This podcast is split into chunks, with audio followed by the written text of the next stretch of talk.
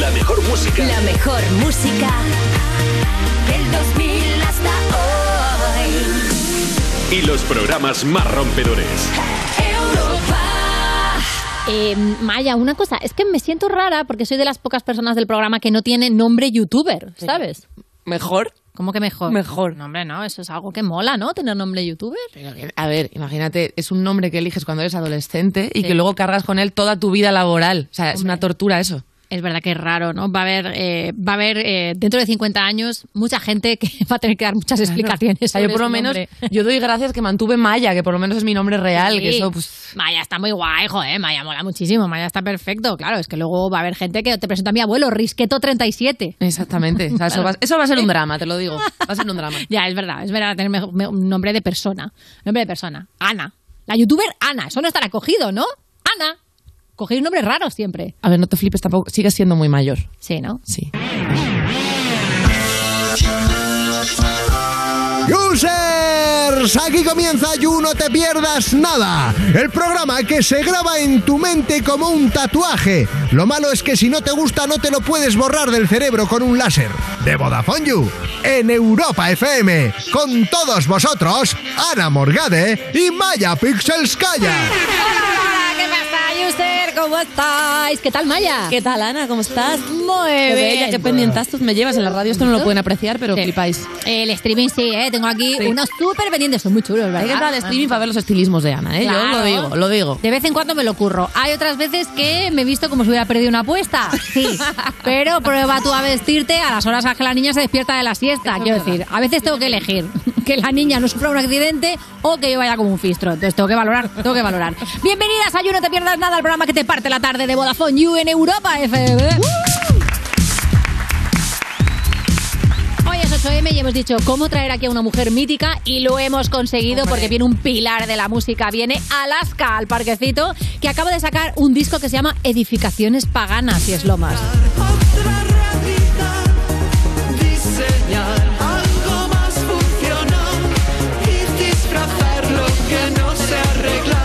Porque viene la gata de Schrödinger que traerá información mucho más fiable que las Juniors, todo hay que decirlo, eso es así.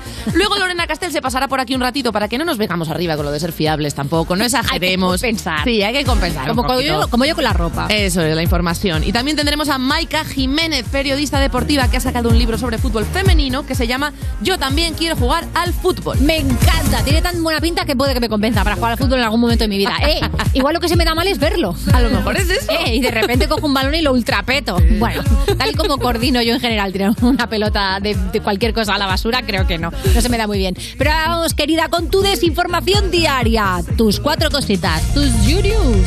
La primera, que sepáis que los influencers y las influencers ya no pueden hacer publicidad dirigida a menores de edad de según qué comidas rápidas o bebidas. Ay, ay, ay, a todos nos viene a la mente la foto de Ibai enterrado en chocolatinas Milka. Efectivamente, Sí. sí. Eh, el caso es que es parte del decreto que está tramitando Consumo, que entre otras cosas eh, busca frenar el aumento de la obesidad infantil que está habiendo en nuestro país. Eh, a ver, es verdad que. mm, eh, vamos a Es verdad que sí. Está mal, está mal, está mal hacer publicidad y convencer a los chavales de que se pongan hasta los GT de azúcar lo antes posible. Sí. Está mal, está Sí. feo. Yo desde aquí oigo ya gritar a Dani García que acaba de sacar los menús estos hechos con youtubers de hamburguesas y patatas fritas y pizzas y tal. ¡No! Van a pasar cositas, Sí, sí, es verdad, van a pasar cositas. Pero, eh, digamos que está bien, o sea, es una buena medida. Sí, pero también había que controlar a los real fooders. Eh, bueno, ya que nos ponemos, ¿no? El Ministerio de Consumo también. Que sí, o, o el que sacamos ayer, ¿no? Los chips de lechuga. Eso es. Eh, vetar a. Carlos Ríos tampoco pasa nada por hacerlo, ¿no? Ultraprocesado. Creo que uno de los uno de los requisitos para poder trabajar en este programa es odiar a Carlos Ríos. Porque a Victoria Martín también le pasaba. O sea, no Es que no me digas. déjame, déjame en paz. Por lo que sea, un besito, Carlos, pues venga, Trabajo mucho, déjame quieras. comerme un fosquito. No pasa nada. No sé. Es verdad, hay cosas que dan alegría, hay dulces que dan alegría, Claro. pero es verdad que la chavalada, cuanto menos mejor, Eso sí. Esto es así. Y luego también es verdad que una cosa es que, oye, está en el mercado y está en el mercado. Y otra cosa es que haya constantemente una persona en tu feed de Instagram diciendo que comas basura. Come basura, que quiero comprarme otro coche de lujo. Pues mira, esto igual no es la cosa más ética del mundo. Es posible, es posible. Tampoco es ético que yo me dedique a la comedia y sea rica. Y aquí está el mundo desequilibrado. Pero desde aquí, desde la absoluta incoherencia, yo estoy aquí dando lecciones morales cuando lo que soy es un bufón. Siguiente noticia. Perfecto, y así te queremos. Siguiente noticia. Bill Gates dice que los tatuajes electrónicos terminarán reemplazando a los teléfonos Vamos a ver, móviles. ¿esto Sí. cómo? ¿Esto cómo Bueno, va? Vaya pixels calla, Lo explico, lo explico. Es una mal. movida que se tatúa, entre comillas, en la piel Ajá. y que va a hacer que, pues, que fingir una llamada sea aún más ridículo poniéndote la, la mano en la oreja así como sí, hola, sí, perdona, no, es que me ha llamado alguien que desde luego existe, no, no estoy fingiendo, no estoy fingiendo que quiero escapar de aquí ahora mismo. Entonces, o sea, tu teléfono móvil va a ser una especie como de código QR o qué? Sí, no es como un tatú que tienes, o sea, Sí. como un tatú que te geolocaliza, que te, o sea, digamos que si Bill Gates quiere huir un poco de la imagen esta de líder del nuevo orden mundial, de Ajá. que nos quiere poner chips y tal, igual Sí. no es la mejor decisión Ya. de marketing ponerse a hablar de tatuarnos como Claro, arrestes. ¿Qué pasa? Que si te quieres cambiar de compañía tienes que pasar por el láser. Pues probablemente. claro, si no, ¿cómo Tienes lo que haces, no? tapártelo, como Ay, los quiero- nombres de quiero las ser- novias. Claro. Cada vez que te das un terminal negro tienes que dejarte una franja, ¿no? Eso es. O sea, un terminal nuevo, franja negra, franja negra, franja negra, franja negra, ¿no? Como irtelos tapando. No, no lo veo, ¿eh? No lo veo, te lo digo. Yo tampoco lo veo mucho, pero bueno, Bill Gates, yo qué sé, suele acertar también estas cosas. O sea, Sí, que igual él ya ha invertido en esto. Pero ¿dónde te tatua- tatuarías tú un móvil? Porque en realidad, claro, si te lo tatúas en la palma, ¿no? Para hablar así, porque si A ver, lo gracioso al otro lado, eso, ¿no? es rarísimo. un tatú en el pulgar y otro en el, en el meñique para hacer así. Si Para hacer no, así. Ay, qué claro, bonito. no me lo voy a tatuar así en la nalga y hacer así para hablar. Es verdad, claro, si te tatúas el cucu es muy difícil. Tiene que, hablar, complicado. tiene que hablar a través de tu cucu otra persona. Tendría que hacer muchas Es que, o sea, todo esto... mucho movimiento shakirenses. Hostia, tatuártelo en el sobaco, ¿no? Como, como los Uh. antiguos de solapa. Y entonces cierras bajando el brazo. Yo, Me Bill gusta. Gates, tengo, lo veo, lo estoy viendo. Cada Sí. vez lo estoy viendo más. Igual, igual invierte Ana Morgade en esto. Igual invierte. Igual invierte. Vamos con la siguiente noticia, que es que la televisión de Galicia se ha disculpado porque ha hecho una concurso, en el concurso una noticia que igual, a ver, o sea, cultura general, bueno, es de cultura general, Sí. Vamos a decir que no. Lo que pasó es que eh, preguntó, era una pregunta que tenía dos opciones y preguntaba sobre el precio de la cocaína en la calle. Básicamente, ¿cuánto cuesta un gramo de coca en la calle? Es verdad que la pregunta no era complicada porque las opciones eran 6 euros o 60. Quiero decir, si tienes que elegir, eh, Entiendo que es caro esto. claro, o sea, tira por la cara. Eso es verdad. Las dos señoras que estaban concursando tuvieron momentos absolutamente maravillosos como mirarse y decir, hombre, yo creo que es 60, ¿no? A ver, señora, si costara 6 pavos, consumo estaría prohibiendo otra cosa. Exacto. Por, por vamos a 6 ver. euros igual te dan lo que hacían los niños en el colegio de esnifar tiza para que te diera fiebre. Uh, qué clásico es. ¿Eh? No daba, ¿eh? Nunca lo hice. O sea, ¿tú lo probaste? Por supuesto que lo probé, claro que sí. Por supuesto que lo probé. Aquello lo único que daba era una na- la nariz que parecía que te, que te habían hecho gotele por dentro. Vale. Nada más. pues no si te ofrecen cocaína por nada. 6 euros por la calle, es un niño que te ofrece tiza para Sí, ir al cole. Claramente, si Sí. te han dicho cocaína por 6 euros, no la compres. Porque, o sea, Por ya 60 la cocaína está mal. compres, la verdad, O sea, por por 60 60 tampoco. euros. No estoy. eh, puede que este, esta noticia es una encerrona, ¿eh? No me está gustando nada. me está aquí, llevando Ana. Morgade? ¿Cómo salimos de aquí? Cocaína, mejor no. Y si es que sí, mejor cara. No he dicho esto, me lo ha dicho un amigo policía. Adiós. Menos mal que Jorge ha subido la música. Siguiente noticia. Voy corriendo a la siguiente noticia. WhatsApp permitirá hacer encuestas en los grupos de WhatsApp. Está bastante bien esto. Nos podrían haber hecho una encuesta de si queremos quitar los grupos de WhatsApp. Ya habría También. salido que sí. Ay, Que no, no yo puedes soy más. la típica que abre un grupo de WhatsApp para cada tema. No, Maya, Sí. no, no hay que hacer esto. Y además soy la que regula, en plan, estás hablando de videojuegos en el que no es de videojuegos. Sí, sí, sí, sí, soy horrible, soy horrible, soy horrible. Bueno, pero esto está guay porque puedes someter a votación a quién echar del grupo, ¿no? Eso es verdad, Un poco Battle bien. Royale, el pesado de los stickers. Es que sería yo, es que, es que no, es que esto, esto me perjudica a mí. Claro, te van a echar de todos los Me grupos que has creado. mucho, me perjudica. Lo que pasa es que ya estoy oyendo venir, o sea, cuando esto se implante, ya Sí. vendrá la típica gente, seguro que les conoces, lo de vaya, vaya, WhatsApp con algo que Telegram hace desde hace años. Es como odio a la gente de Telegram. Uy, odio, odio muchísimo a la gente que dice, "Sí, sí, ¿pero qué no estáis en Telegram? Porque estás tú sola. ¡Exacto! Estás tú sola. Es la única manera de aislarte, que te quedes ahí La en tu gente de rincón Telegram son los, los, los Herbalife del móvil. o sea, Uh, la gente que se pasó, sí, esa esa gente que se pasó todos los 90 diciendo ¿Por qué no tenéis Linux? ¡Cállate! ¿Dónde estáis ¡Cállate! ahora, eh? ¿Dónde estáis? Ahí seguís, en la Facultad de Informática. Uy, qué Pues no. gente, uy, qué gente, mm, te cojo, te cráneo así, te reviento la cabeza. Uy. Hoy nos va a odiar mucha gente, Ana. Hoy no hacemos amigos. ¿eh? Viniendo súper arriba sin ningún criterio, pero es así. Oye, si tuviéramos que hacer una, o sea, si tuviéramos que hacer una encuesta de un grupo de WhatsApp, del grupo de WhatsApp nuestro, Sí. el de presentadores versus subdirectores, que es el que tenemos donde nos envían todos los días el contenido. Hay más stickers de los subdirectores, eso sí. Sí. Si tuviéramos que hacer un Battle Royale, ¿quién, quién quedaría el último ahí? O sea, estás tú, Sí. está Valeria, estoy yo, están los Pantomima y están Raúl y Ángel, que yo sepa, ¿no? Y ya está, los calvos. Sí. O sea, esto es así. La vida tiene los Javis y los calvos. Son unas personas indivisibles Habría que que mayoría conocer. de trolls aquí. Entonces, Sí. ¿quién quedaría el último? ¿Quién crees tú que, que, que Quiero creer que? Te Pero- ves sola, ¿no? Mandándote a mis, a Probablemente no. stickers. Me he quedado sola en más de un grupo de WhatsApp, ¿eh? ¿En serio? Es que creo para algo y la gente empieza a irse poco a poco y de repente estoy sola o sola con mi mejor amigo que siempre se queda conmigo.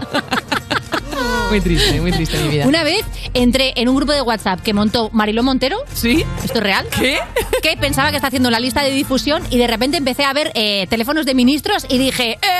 Me voy de aquí. Me voy de aquí. Y me fui corriendo y nunca supe para qué lo había montado. Pero esto es parte de mi vida. Esto es lo que tienes en una cómica vieja, que al final te pasan cosas solo por quedarte ahí. te quedas hasta el final de la fiesta, te acaban pasando cosas. Oye, por cierto, lo que pasa es que hoy, evidentemente, es 8M, ya lo hemos dicho, y es una fecha muy importante porque hay que seguir reivindicando y seguir luchando para conseguir que las mujeres dejen de ser ciudadanas de segunda, por supuesto, en este mundo. Y en este programa celebramos el 8M, pues claro, nos alegramos y luego nos Por vamos a ir a manifestar, como hay que hacer. Pero nosotras eh, lo hacemos todo el año aquí, celebrar que hay mujeres maravillosas y las traemos al programa constantemente. Así que vamos a aprovechar hoy para hacer un pequeño vídeo resumen de las divas que hemos traído aquí al parquecito. Pónmelo. Vicky Luengo y Adriana Torrevejano. Las niñas del corro. Al no haber tampoco muchos referentes femeninos en ese momento, era como, hostia, pues yo también lo puedo hacer. Marta Sango, periodista, escritora, Valeria Vega, Sandra Gómez, Quedaste segunda además siendo la única mujer debutante. Andrea Duro y Ana Polvorosa, Asari Vivar. Cristina Gutiérrez. Primera española en subir a este podio. Ganamos el campeonato del mundo y llegamos al Dakar con muchas carreras encima. Chanel. Una actriz, directora, escritora. Abril Zamora. Diana Cerezo. Ganó medalla de plata en los Juegos Olímpicos de Tokio una estrella del taekwondo. Siempre he sido yo al revés, la que ha tenido referentes y ahora poder ser el de alguien es muy fuerte. Esperanza, gracias. María Pelae y Nia Correia. María Herrera. Y siempre están diciendo si lo haces bien, si lo haces mal, tienes que demostrar continuamente tu potencial. El campeón del mundo de MotoGP, yo he competido con él, le he ganado. Tini. Julia Medina. Campeona de España de skate, Andrea Benítez. Yo he quedado primera en un campeonato y en la categoría masculina han ganado más. La excusa que ponen es que no somos tantas como ellos, pero es que claro, si nunca llegas a poner los mismos premios, Premio Nacional de Danza. Patricia Guerrero. Petaceta en la casa. le canto a las mujeres porque no le puedo cantar otra cosa. Carolina Yuste. Chica sobresalto, sobresaltazo. En Instagram siguen censurando un pezón. Tenemos trabajito. Tiene. Tenemos trabajito. Y hoy concretamente un programa entero que hacer por delante. Maya, ¿le damos? Vamos con ello. Primero presento el hashtag YouAlaska, porque sí, Alaska se viene por aquí con su nuevo EP. Lo vamos a escuchar. Bueno, no me dejan entero, pero vamos, todo lo que pueda colaros yo os lo cuelo para que os lo bailéis bien. Empezamos. Estás escuchando You, no te pierdas nada, el programa de Vodafone You que te habla dándote con el dedito en Europa FM. Any sister, any job, any broke ass car, and that shit you call art. Fuck you, any friends that I'll never see again. Everybody but your dog, you can all fuck off. I swear I meant to mean the best when it ended. Even tried to bite my tongue when you started shit. Now you're texting all my friends, asking questions. They never even liked you in the first place. Attention. She only made it two days. What a connection. It's like you'd do anything for my affection. You're going all about it in the worst ways.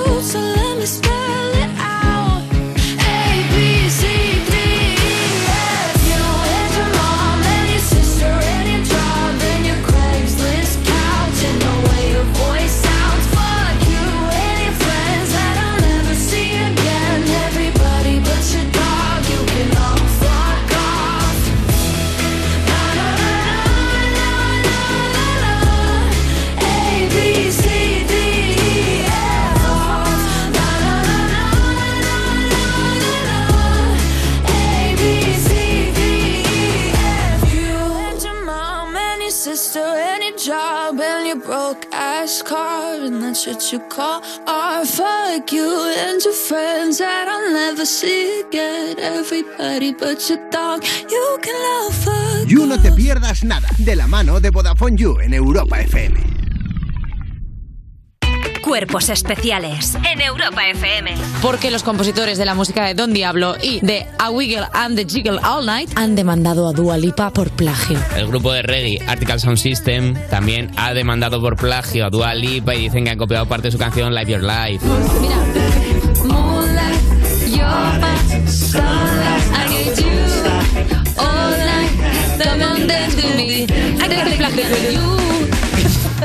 Cuerpos especiales El nuevo Morning Show de Europa FM. con Eva Soriano e Iggy Rubín De lunes a viernes, de 7 a 11 de la mañana. en Europa FM. Esto es muy fácil. Yo que ahora puedo elegir comida de mil países diferentes, ¿tú no me dejas elegir taller? Pues yo me voy a la mutua. Vente a la mutua con cualquiera de tus seguros y te bajamos su precio, sea cual sea. Llama al 91 555 5555. 91 555 5555. Esto es muy fácil. Esto es la mutua. Condiciones en mutua.es. Una única temporada para hacer justicia. Mantente firme. Déjales claro quién eres y lo que te hicieron. Yo quiero justicia. Alba, mañana a las 11 menos cuarto de la noche estreno en Antena 3. Temporada completa ya disponible en A3 Player Premium. Soy Aida, de Carglass. ¿Sabías que pedir tu cita online es súper fácil? Entra directamente en carglass.es, introduce la matrícula, elige tu taller más cercano, día y hora y listo, reserva hecha. Carglass cambia, Carglass repara. Tu hogar, donde está todo lo que vale la pena proteger. O sea que estando nosotros en casa también podemos poner la alarma. Claro, podéis conectar las zonas que queráis, o solo el exterior, porque hay una cámara en la terraza y sensores en puertas y ventanas. Y así si alguien intenta entrar lo podemos detectar antes. Nosotros podemos ver las imágenes y si hay un problema real avisamos a la policía. Porque lo importante es que hay personas al otro lado en todo momento. Si para ti es importante, Securitas Direct. Infórmate en el 900 136 136. Vuelve el desafío. Arrancamos con ocho nuevos concursantes, nuevas pruebas más espectaculares y retos aún más al límite. Dios mío, qué nivel. El desafío, presentado por Roberto Leal. El viernes a las 10 de la noche estreno en Antena 3. Ya disponible en A3 Player Premium. Europa FM. Europa FM. Del 2000 hasta hoy.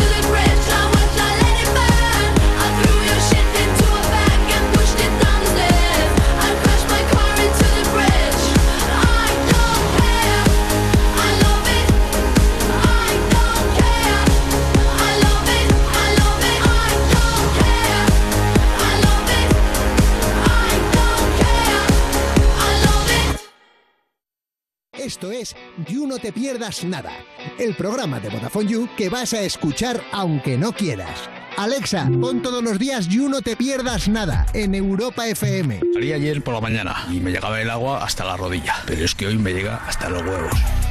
Seguimos en You No Te Pierdas Nada. Cuando te das cuenta de que si tú quieres a alguien que te cuide, que te haga comida y que esté pendiente de ti, a ver si vas a ser un Tamagotchi de Vodafone You en Europa FM. Y es el momento de recibir a una colaboradora que si fuera un Tamagotchi sería con infrarrojos, porque tiene absolutamente de todo. Es super premium, nuestra querida gata de Schrödinger. ¿Qué tal, guapas? ¿Cómo estás? Muy bien y encantada de estar en un día tan especial como este, de estar aquí y por lo tanto, obviamente, el tema de hoy va a estar un poco direccionado. Bulos al- 8M, ¿no? Nos traes. Sí, voy a traeros. Bueno, y además las cosas, o sea, las cosas que a mí me gustan, que son tema cerebro, ciencia, brecha salarial, va a haber un poquito de todo, así que. ¡Oh! Vamos a ¿estáis darle. preparadas? Me encanta. Sí, dale, sí, dale, dale, dale. Venga, va. Porque será que no hay bulos eh, relacionados con este tema, ¿no? Así que está bien contribuir un poco a, a desmontarlos. Vamos al primero. Ojo, ¿eh? Esto se ha dicho mucho durante mucho tiempo, ¿no? Que realmente estamos hablando de diferencias cerebrales y se dice que las mujeres son mejores en temas como el lenguaje, pero los hombres son mejores en matemáticas. ¿Creéis que esa diferencia es real? ¿Creéis que los estudios lo determinan? ¿O creéis que ha sido un mito arrastrado durante mucho tiempo? Mito arrastrado durante mucho tiempo, Yo me lo creo que pido. mito. O sea, creo, o sea, lo leo y no me suena descabellado precisamente porque es a lo que estamos acostumbrados a escuchar. Pero imagino que es un mito. Pues efectivamente es un mito arrastrado además también por la ciencia, ¿no? Que cuando hablamos de, de la ciencia esto no es un ente perfecto, es un ente cambiante y que evoluciona y que mejora también de cara. Los estudios están sesgados, o sea que al final lo científico es comprobable, pero ¿qué estudias y qué no estudias? O en qué te fijas y en qué no. Amigo, eso sí que puede estar... Exactamente, hay muchísimos sesgos en la ciencia porque efectivamente lo hacen los seres humanos, ¿no? Entonces, hasta hace pocos años sí que había estudios que determinaban que había diferencias cognitivas. Pero cuanto más vamos mejorando esos dobles ciegos, esos apartar de los propios estereotipos que hacen, que eso desgraciadamente es así, que las niñas, por ejemplo, desde muy pequeñas, crean que son peores en matemáticas desde los 6 años y a las niñas se consideran peores en temas como las matemáticas, pero cuando luego les estudias no hay diferencias cognitivas, ni tampoco ese mito de que las mujeres ni somos mejores en el lenguaje ni hablamos más. Eso es mentira, totalmente no hay ningún estudio que lo determine. Así que, primer mito desmontado, eh, vamos con el segundo, también tiene que ver con el cerebro, a ver si esto es verdad o no es verdad. El cerebro de los hombres es un 11% más grande que el de las mujeres. Muy específico además, un 11%. Un 11%, ¿eh? ¿Es verdad? ¿Es un mito que se ha caído con el tiempo o es real? Imagino que será verdad simplemente porque de media sí que son más altos que nosotros, más grandes, ¿no? O sea, simplemente por diferencias físicas. Eh, yo voy a decir que es mentira porque alguien tiene que ganar. porque esto es una Qué competición. Básicamente. Pues efectivamente esto es verdad, ¿vale? Y esto también se ha utilizado durante mucho tiempo, ¿no? El tema del tamaño del cerebro de los hombres para justificar una supuesta superioridad intelectual. Los delfines tienen el cerebro más grande que nosotros. Totalmente. Y los hombres también tienen un 14% el hígado más grande y no Claro. significa nada. Ahora bien, sí que es verdad que estudiar las diferencias generales, ¿no? O en términos generales de los de los ses- de los géneros de hombres y mujeres ¿Cómo- nos ayuda cómo funcionan, no? Los nos ayuda a ver ciertas cosas, por ejemplo, como el sistema límbico de los hombres es más grande, hay propense, o sea, hay, hay más eh, probabilidad de tener enfermedades como la esquizofrenia. Y sin embargo, eh, por el tema hormonal también hay mayores tasas de depresión en, mujer, en, en mujeres que en hombres, etcétera, etcétera. Entonces, creo que sí que es importante estudiar lo que nos hace diferentes y también lo que nos hace iguales para entender, ¿no? Porque muchas veces ha habido un sesgo machista también en los estudios, Ajá. porque no se determina por género, entonces no se ve cómo repercute en las mujeres y esto Exacto. aplicas del cerebro hacia toda nuestra constitución. Así que Sí, de hecho, otra. Una cosa muy curiosa que yo leí hace tiempo, por ejemplo, es que una de, los, de, de las enfermedades de las que casi todo el mundo conoce los síntomas, digamos, es el infarto, y que resulta que las- los síntomas, digamos, de infarto son para cuerpos de, digamos, eh, anatómicamente masculinos, que los cuerpos anatómicamente femeninos no tienen los mismos síntomas. Esto de que se te duerme el brazo izquierdo, todo esto, si tienes, digamos, un cuerpo anatómicamente femenino, no te pasa, te pasa más bien náuseas, un sentimiento de cansancio, presión en el pecho. Sí, sí, sí. Y sin embargo, nos han vendido que el infarto tiene esos síntomas. Entonces, Claro. ¿qué pasa? Que muchas mujeres sufrían infartos y no sabían que lo estaban teniendo. Exactamente, pues como ese caso hay montones, ¿no? Lo que tiene ya que ver con nuestra, por cierto, menstruación ha estado siempre súper infravalorado e infraestudiado, todos esos tipos de dolores asociados y todo esto. Entonces, estamos ahora intentando superar en la ciencia también ese sesgo machista y determinar, oye, que puede haber diferencias y hay que estudiarlas, ¿no? Exactamente, que no somos iguales. Pero... Exactamente. Conocerse. Totalmente. Venga, seguimos, que tenemos mucho hoy. ¿Qué, qué, qué? Venga, en España hay paridad en carreras científicas, mismo porcentaje de mujeres que hombres. Esto evidentemente no, ¿no? Yo creo que esto es farzo, ¿no? De hecho, estamos luchando por esto. Pues esto es verdad. Sí, ¡Toma! Sí, en España hay ¿Se están vendiendo entonces? En España hay aproximadamente un 50-50, creo que 49-51, algo así. Pero sí, si metemos todas las carreras científicas, hablamos de carreras de salud, de bueno, carreras claro, relacionadas claro. con todo esto. Cuando hablamos de carreras técnicas, informáticas, ciertas ingenierías y todo esto, ahí vemos la disparidad, ¿no? Y también cada vez más, por, por cierto, hay mujeres en medicina y carreras de salud, que es una buenísima noticia, ¿no? Pero tenemos que ver también por qué eh, está esa brecha en carreras técnicas, tecnológicas, que muchas veces también se accede a puestos de poder, que son las grandes empresas, mm, Facebook, Twitter, todo esto, ¿no? Esos trabajos ahí sí que vemos esa brecha y es la que estamos intentando ver por qué menos mujeres entran en este mundo de la informática. Hemos dado alguna pista ya desde pequeñas, eh, esos sesgos, pero es verdad que en global sí que hay una paridad en carreras científicas y eso hay que reconocerlo y es una buenísima noticia porque hay otros países del mundo que no es así ni de lejos. Pues sí. Así que otro mito para atrás, vamos venga a otro, creo que nos vamos ahora ay, el tema hoy es el día evidentemente de la mujer trabajadora y se dice mucho esto, ¿no? Eh, desde muchos medios, sobre todo liberales. Se dice, la brecha salarial es un cuento del feminismo izquierdista y realmente no, las empresas pagan lo mismo a hombres que a mujeres. Absolutamente falso. Esta más creo que es la única que- empresa de la zona euro donde la mujer es la que más cobra, que soy yo, pero las demás pasa totalmente al revés, que lo sepáis. Pues efectivamente, esto es eh, un titular engañoso, ¿vale? Podríamos decir, porque evidentemente lo que se aferran es decir, no, es que una mujer y un hombre por el mismo trabajo exactamente no pueden cobrar distinto porque sería ilegal.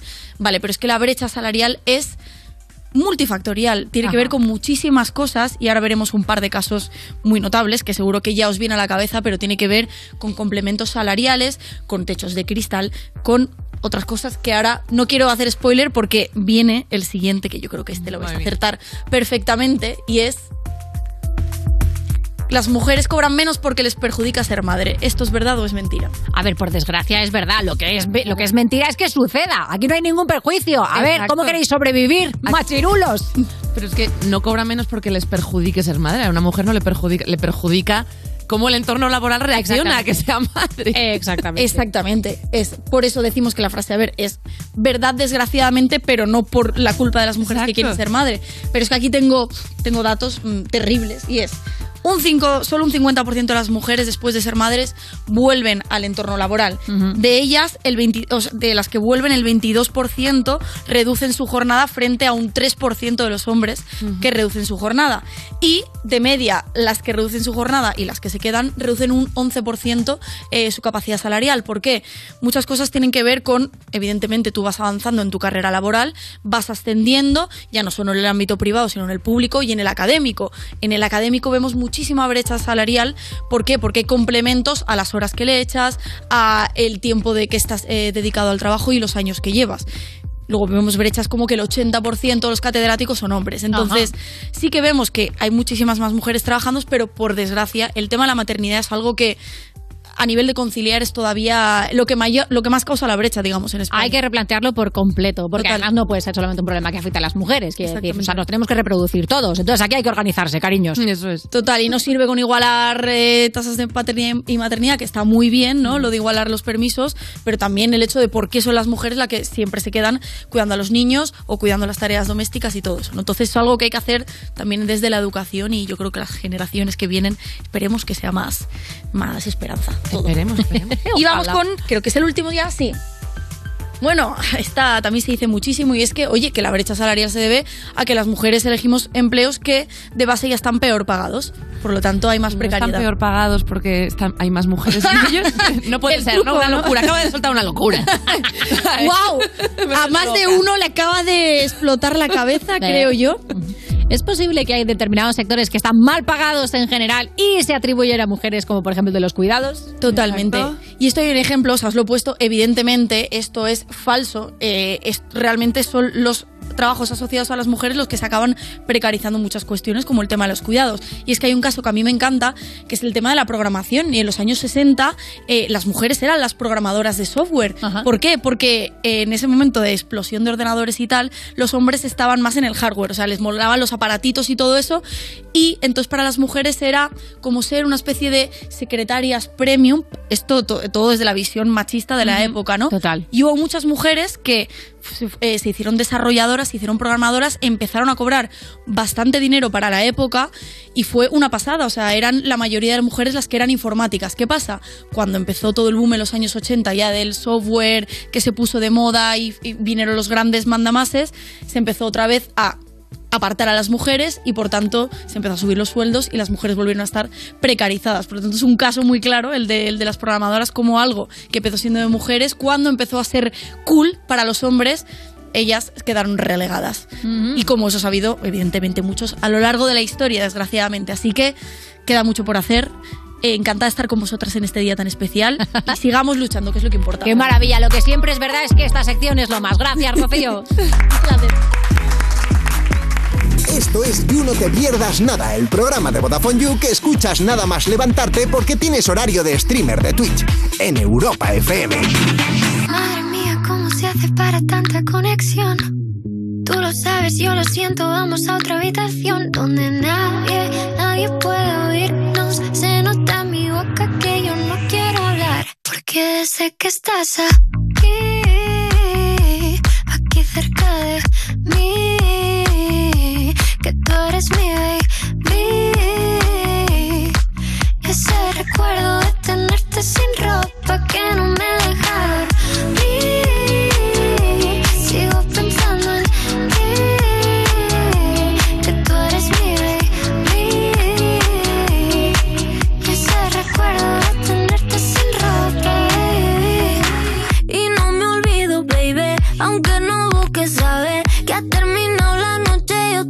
estoy a tu pie. Y dime qué hay que hacer para en tu mente entrar. Yo no me olvido de cómo con mi deseo jugar. Y si no vale, pues le digo no. Y si se va, que vuelvo a mí, my boy. Sé que lo bueno al fin de cuentas siempre va a llegar. Y si no vale, pues le digo no. Y si se va, que vuelvo a mí, my boy. Yeah. Porque sé que estás aquí, aquí cerca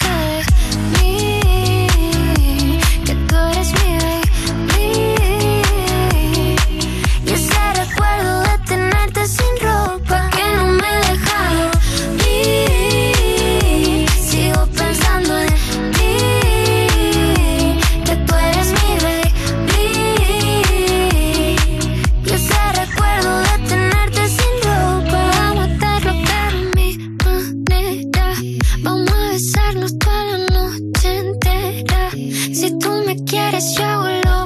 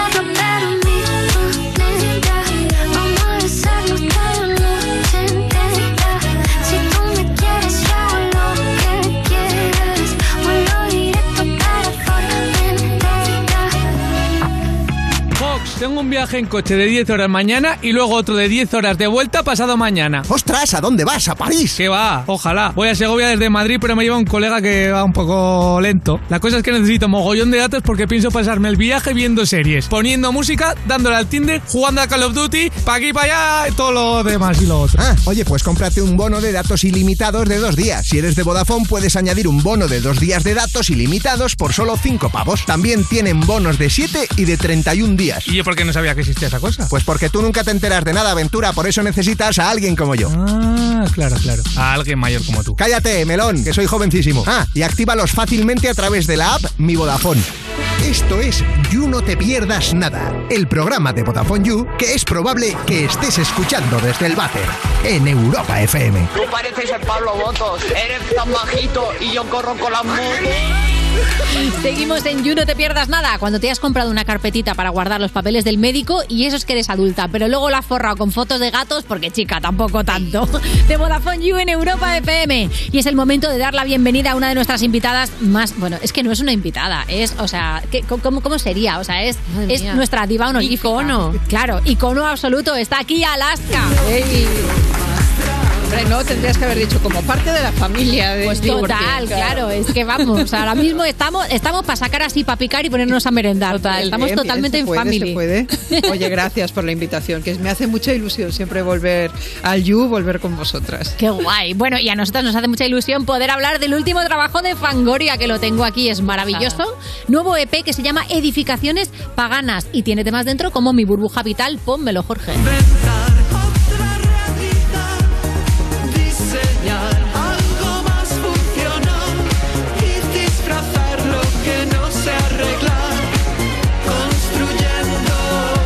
Burbuja vital. Absolutamente fan, como siempre, una vez más de la canción y del videoclip. O sea, no creo que te haya visto rubia en la vida y te queda divino. No me habías visto, bueno, no sé, alguna vez tuve una peluquita blanca en los pegamoides, no sé, algo, algo, algo habré tenido. A ver, yo es que como soy rubia natural huyo. Claro, claro. Huyo. Como de- Ryder. Huyo de, no soy ese rubio platino que está ahí, eh, pero huyo del- de los colores claros siempre porque, claro, me veo yo como que no, como que me veo como que cuando tenía 10 años. Claro. No, no me gusta, no, no, prefiero que no. Pero eh, ha sido una fantasía poder tener al Ballet Zoom de televisión española eh, formando parte del vídeo. Absolutamente espectacular. Y claro, hablas de esa cosa de construir un metaverso privado, ¿no? Como una especie de mundo virtual que te venga un poquito mejor. ¿Cómo es ese metaverso Fangoria? Pero si es que hoy en día sí, estamos en el metaverso y todo lo que tú quieras. Cuando tenías 11 años y no te llevabas bien con nadie en el patio del colegio y cogías tu libro y te ponías en una esquina, eso es un metaverso. De toda la vida. Eso es de, o te metías en una tú solo en una sala de cine para ver una película que a ti te gusta y que te da igual ir acompañado porque lo que quieres es sumergirte en ese mundo. Eso es Sí, un sí. Metaverso, es crearte un mundo que to- eh, todos necesitamos crearnos un mundo un poquito más agradable con las personas, con las cosas, con el arte, con la música, con lo que sea. Todos lo hacemos. Cuando eliges pareja estás creando un metaverso. Ya como salga, ya no digo nada. Hay veces que luego hay que desconectarlo, tienes que bajar, dar de baja la suscripción y bueno, chicas, seguir para adelante, pero sí. ¿Y habéis indagado mucho en el tema metaverso? ¿Os habéis comprado un terrenito por No. ahí virtual? ¿O vais No. a dar un concierto? No. Plan Llamazares, ¿no? Uh, un meeting, cuidado, como sí. es No, tú fíjate que durante la pandemia mucha gente hizo eh, streaming. Nosotros no sentimos la más mínima necesidad y seguimos sacando discos físicos. Yo soy una mujer muy materialista en el sentido de que necesito tocar las cosas. Hmm. Yo, mientras se puedan tocar las cosas, prefiero tocarlas. Me puede divertir. A ver, yo tuve un Tamagotchi, ¿vale? Eh, Vale, y no te- y no tenía edad Algún coqueteo con lo no que tenía edad de Tamagotchi, que me recuerdo en un, en, un, en un examen de la UNED, ¿vale? Con el Tamagotchi al lado porque había que darle de comer si no se me moría. Vale, lo entiendo. Pero pasar de ahí a encima invertir, comprar. ¿Y, qué pasa? ¿Qué os creéis? Que porque el el metaverso no es tu universo, es el metaverso. Y en ese metaverso va a haber crisis económica, va a haber Putin, va a haber lo que no es Putin. No va a ser tu mundo ideal como tú lo eh, imaginas. Eso sería tu metaverso, pero no Cierto. el metaverso. Cierto, cierto. Eso es verdad. Y por cierto, nos alegramos muchísimo de que este EP salga físico porque, o sea, estábamos hablando de toda la estética, o sea, es absolutamente pasada. maravillosa. ¿Cuánto tiempo Maya Pixelsky hacía que no veías un cartabón, una escuadra y una regla de curvas? Años, sobre todo la regla de curvas que nunca la entendí, nunca la supe usar. Es verdad, de- debe ser algo muy ya para arquitectos, ¿sabes? ¿Verdad? No, muy Esto avanzado. sí tiene- Tiene su propio metaverso, si la regla está de curvas, que no servía para nada, hacías así tres redondeles en un folio y decías, ya está, ya, está. la he amortizado. Desde luego, o sea, toda la, toda la plástica de este EP es maravillosa. Claro, hablabas de ese momento, ¿no? De cuando yo tenía 11 años, yo me inventaba mi metaverso cuando me iba a leer un libro en un rincón. ¿En qué, digamos, le puedes seguir dando la razón a esa Alaska de 11 años? Ay, qué horror en casi todo. A ver, eh, pasa una cosa. Eh, muchas personas cuando tienen 11 años, luego tienen 13, 14 y luego tienen 20 y la vida va cambiándoles mucho en cada uno de esos pasos. Dejas de estudiar, vas a la universidad o te pones a trabajar en algo que te gusta o no te gusta, de repente tienes hijos. Yo no he hecho nada de eso. O sea, yo he pasado del metaverso del libro del patio de colegio a tener mi grupo y a estar haciendo lo que estoy haciendo hoy aquí contigo. Eh, estar contenta- contestando a preguntas porque saca- has sacado un disco, hacer algún concierto. Entonces mi vida no ha cambiado tanto. En muchas cosas estaba completamente equivocada, como cualquier persona de 11 años. Vamos, básicamente la adolescencia se cura. Chicos que nos estáis estudiando y que nos estáis escuchando, no os preocupéis que se cura, se cura bastante rápido, allá por los 25, 30, pero se cura. Entonces, dentro de ese margen de que cuando eres adolescente lo sabes todo y no es verdad, pues no estoy tan desencaminada, ¿eh? Qué guay poder decir eso, ¿eh? Ya ves, qué pasada. Cómo mola. En el videoclip jugáis mucho con el tema de la nostalgia, ¿no? Os decías del ballet Zoom, por ejemplo, ¿no? Que es una cosa mítica de televisión española que se ocupaba de hacer todas las galas, todos los grandes programas. Si pudieras como elegir una época muy concreta y vivirla, por ejemplo, durante 5 o 6 años, ¿sabes? Un poco rollo Los Simpsons, ¿no? Eso. Que te quedas ahí estancado en una época. Qué bueno. ¿Qué elegirías? Solo una. Sí, tienes que... Bueno, te dejo, te dejo las que quieras, Alaska. tú, aquí tienes, tú aquí tienes bula Vale, papal. pues todas las que no he conocido, para empezar, porque tú has dicho la nostalgia. No, que para mí no es un ejercicio de nostalgia poner al ballet zoom ahí, es un ejercicio de lo que es mi cultura vital. Mm. ¿Vale? Está ahí. Vale, podría elegir cosas que no he conocido. Por ejemplo, los años 50 en los Estados Unidos. El despu- en la época de la Guerra Fría.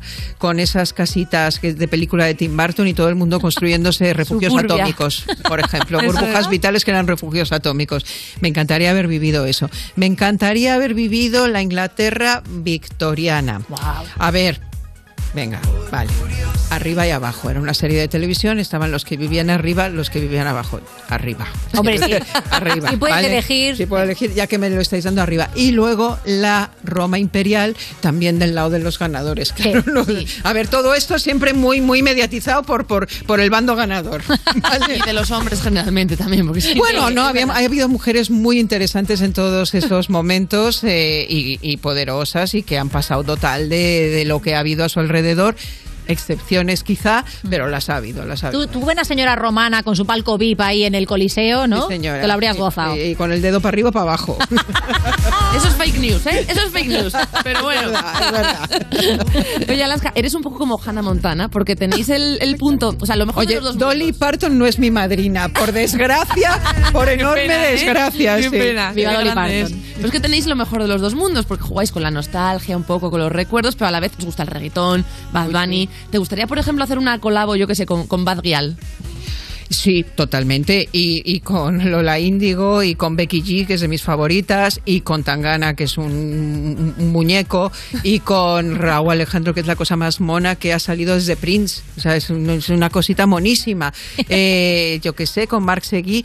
eh, eh, la gente cree que el mundo se para. Y que tú creces y de repente salen cosas. Oye, yo respeto totalmente que no te guste nada de todo esto que yo he dicho, pero cariño, existe.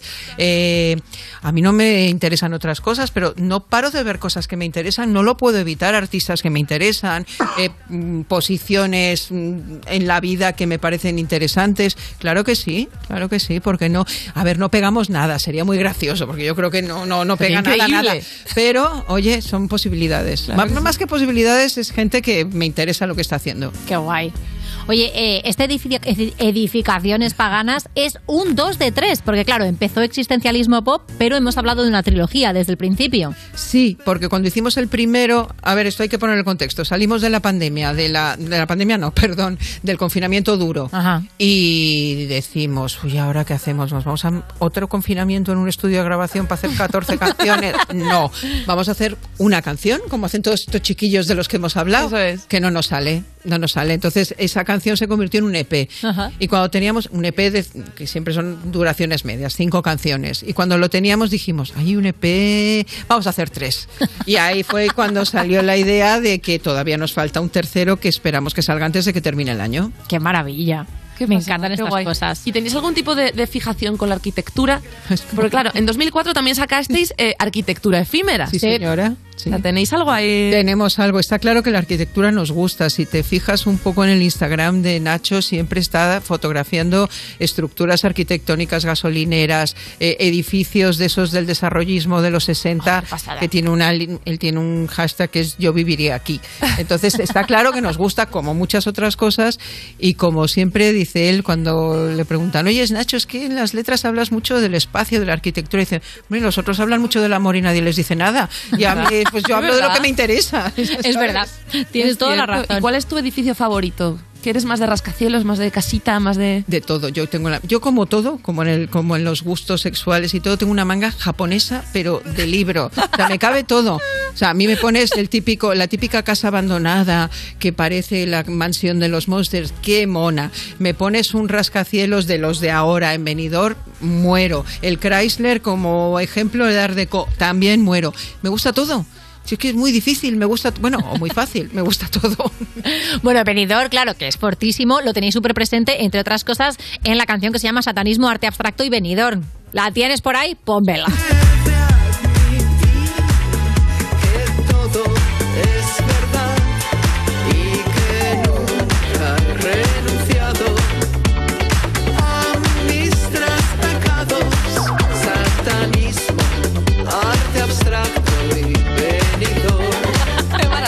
Por ese orden, tus tres pecados, me parece fascinante. La letra dice que el satanismo, el arte abstracto y venidor son vuestros tres pecados. Pero ¿en qué consiste el pecado de venidor, por favor? Vale, vamos a explicarlo. Esto empezó con el disco anterior, con una canción que se llama Satanismo, Arte Abstracto y Rock and, Y rock and roll, sí. Que era una exposición que vimos que existía y nos interesaba el concepto.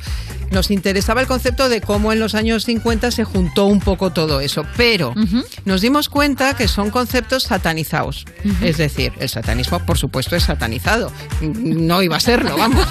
Luego llega el rock and roll y es satanizado. Ay, eso no es música. Llega Elvis Presley a mover la cadera. Eso no es bailar. Las letras del rock and roll, eso no son letras. Satanizado. El arte abstracto, eso lo hace mi hijo con un, pincel en cuatro minutos. Satanizado. Y hemos seguido con cosas satanizadas. Ajá. Benidorm. Benidorm está satanizado. Totalmente. Porque por un lado hay un turismo muy cool que le parece que Benidorm no mola y entonces lo sataniza. Y también se sataniza mucho el modelo vertical de desarrollo turístico. Y por eso hemos querido en el disco poner una frase del sociólogo Mario Gaviria. Nosotros en las frases también tenemos manga ancha. O sea, hemos puesto, cada disco de Fangoria lleva una frase y ahí podrás encontrar hasta el señor, desde el señor Spock hasta un sociólogo mm, comilfo. Entonces Mario Gaviria decía que desde su punto de vista marxista entendía que era mucho más igualitario un desarrollo vertical eh, que diera cabida a más gente, que ensuciara menos, que fuera más sostenible, más ecológico y se reía mucho de los que llamaba los, los progres de fin de semana que vienen a ensuciar el campo. ¿no? Ujú. Incluso él tuvo la idea de que se podía proponer Benidorm como patrimonio de la, de la humanidad. Y hemos puesto esa guinda eh, de sociología en nuestro concepto de por qué creemos que hay que desatanizar Benidorm. Ujú, Me gusta un montón la idea. Claro, yo cuando lo había cuando lo había leído pensé el Benidorm Fest, que igual se te hizo un poquito infierno. Porque claro, supongo que todavía tendrás coletazos de eso. No, las cosas se olvidan muy rápido. A ver, eso es lo que tiene el- este mundo de hoy en día. Eso que se incendia un día y a las 24 horas intentas. Bueno, cuando se incendió el edificio Windsor, ya hablando de incendios, yo me pasé luego meses intentando buscar información y nunca más. Ya. Nunca más. O sea, te conviertes en investigador privado o nunca más. Pues esto es lo mismo. Eh, no- el incendio no lo entiendo porque hay unas bases, ahí están. Puedes con- entender que te gusten o no te gusten, pero sí que, a, a ver, venidor. Eurovisión, para mí son dos regalos. Y yo me lo pasé muy bien, a pesar del momento un poco de, de tensión final, que hubiera sido cualquiera, porque creo que había tres, cuatro, cinco muy favoritos y siempre hubiera habido una pataleta en cualquier caso. Pero eso es muy bueno, que no hubiera... O sea, este año no se nos van a olvidar las canciones a ninguno. Por lo menos cuatro, cinco, seis canciones se van a quedar ahí siempre. Sí, que eso al final es muy buena señal. Está muy bien, sí. Desde luego. Bueno, hablemos también de eh, gira, porque tenéis 19, eh, Vive Vive Latino en México. Ya, la semana que viene. Ya está. Luego volvéis y vais a Barcelona. También pasáis por Murcia, por Sevilla y por supuesto por Benidorm, claro que sí. Hombre, en el Glow, que es el festival ahora mismo. Nos encanta ir Total. y quedarnos. Yo me quedaré además a ver a Primal Scream porque van a tocar el Screamadélica y claro, una Uh. tiene sus, sus, sus debilidades. ¡Qué maravilla! Sí, Pues hay- mira. este año hay muchos conciertos ya cerrados, muchos más que iremos anunciando. No sé cómo será para los artistas que se reservaron. Yo creo que este año toca a todo el mundo. Vas a reservar un hotel, no hay plaza. Vas a alquilar una furgoneta, no hay. Eh, pero nosotros ya hicimos conciertos el año pasado. O sea, decidimos que esto no nos iba a parar. Y que hacíamos los conciertos con la pantalla de vídeo gigante, con los cuatro bailarines y con lo que hiciera falta, porque si el aforo era reducido y había que reducir lo que se cobra y la gente, pues eso no quiere decir que si tú compras una entrada tienes que ver un espectáculo menor. Si yo quiero salir sola con una guitarra por una decisión artística, perfecto, pero si no es artística, y es porque hay que ajustar presupuestos, aquí no se ajusta nada, si no se gana, no se gana, pero hay que ofrecer lo mismo.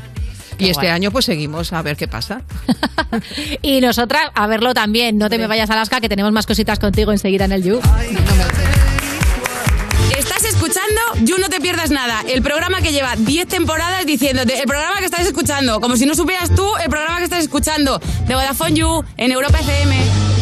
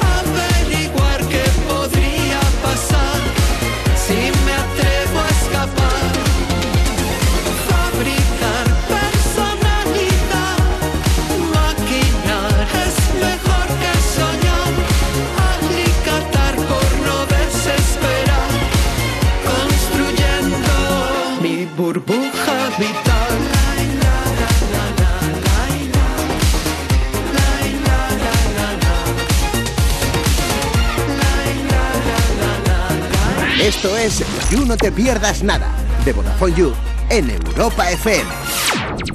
¿Vamos a permitir que cuando termine el día te vayas a casa con mal rollo? No. Si quieres otro rollo en la radio, más y tarde. Cada tarde en Europa FM nos avanzamos al futuro para disfrutar hoy de la música del mañana. Más y tarde. De 8 a 10 de la noche, hora menos en Canarias, en Europa FM, con Wally López. La ley de tráfico y seguridad vial ha cambiado. Cambiamos las normas porque la forma de movernos también lo ha hecho.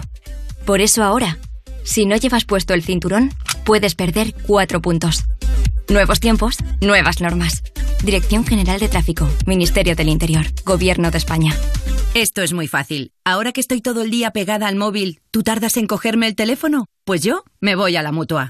Vente a la mutua con cualquiera de tus seguros y te bajamos su precio, sea cual sea. Llama al 91 555 5555. 91 555 5555. Esto es muy fácil. Esto es la mutua. Condiciones en mutua.es. Van a ir a por ti sin miramientos, Alba. Alegarán que tú querías, que tú les provocaste. Una única temporada para hacer justicia. Que dije que irían a por ti sin compasión. Yo quiero justicia. Alba, mañana a las 11 menos cuarto de la noche estreno en Antena 3. Temporada completa ya disponible en A3 Player Premium.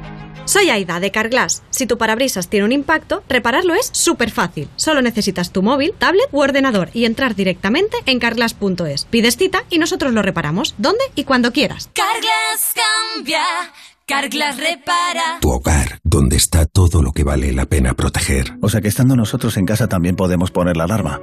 Claro, podéis conectar las zonas que queráis, o solo el exterior porque hay una cámara en la terraza y sensores en puertas y ventanas. Y así si alguien intenta entrar lo podemos detectar antes. Nosotros podemos ver las imágenes y si hay un problema real avisamos a la policía. Porque lo importante es que hay personas al otro lado en todo momento. Si para ti es importante, Securitas Direct. Infórmate en el 900-136-136. Europa FM. Europa FM. Del 2000 hasta hoy. Yeah,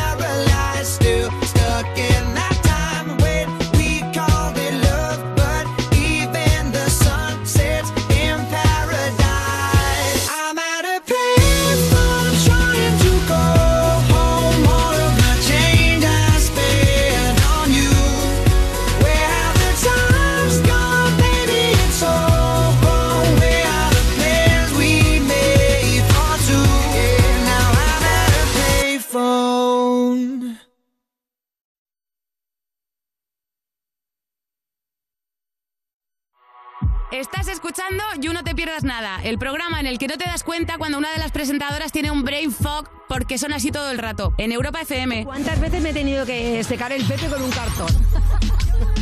Increíble esta entradilla.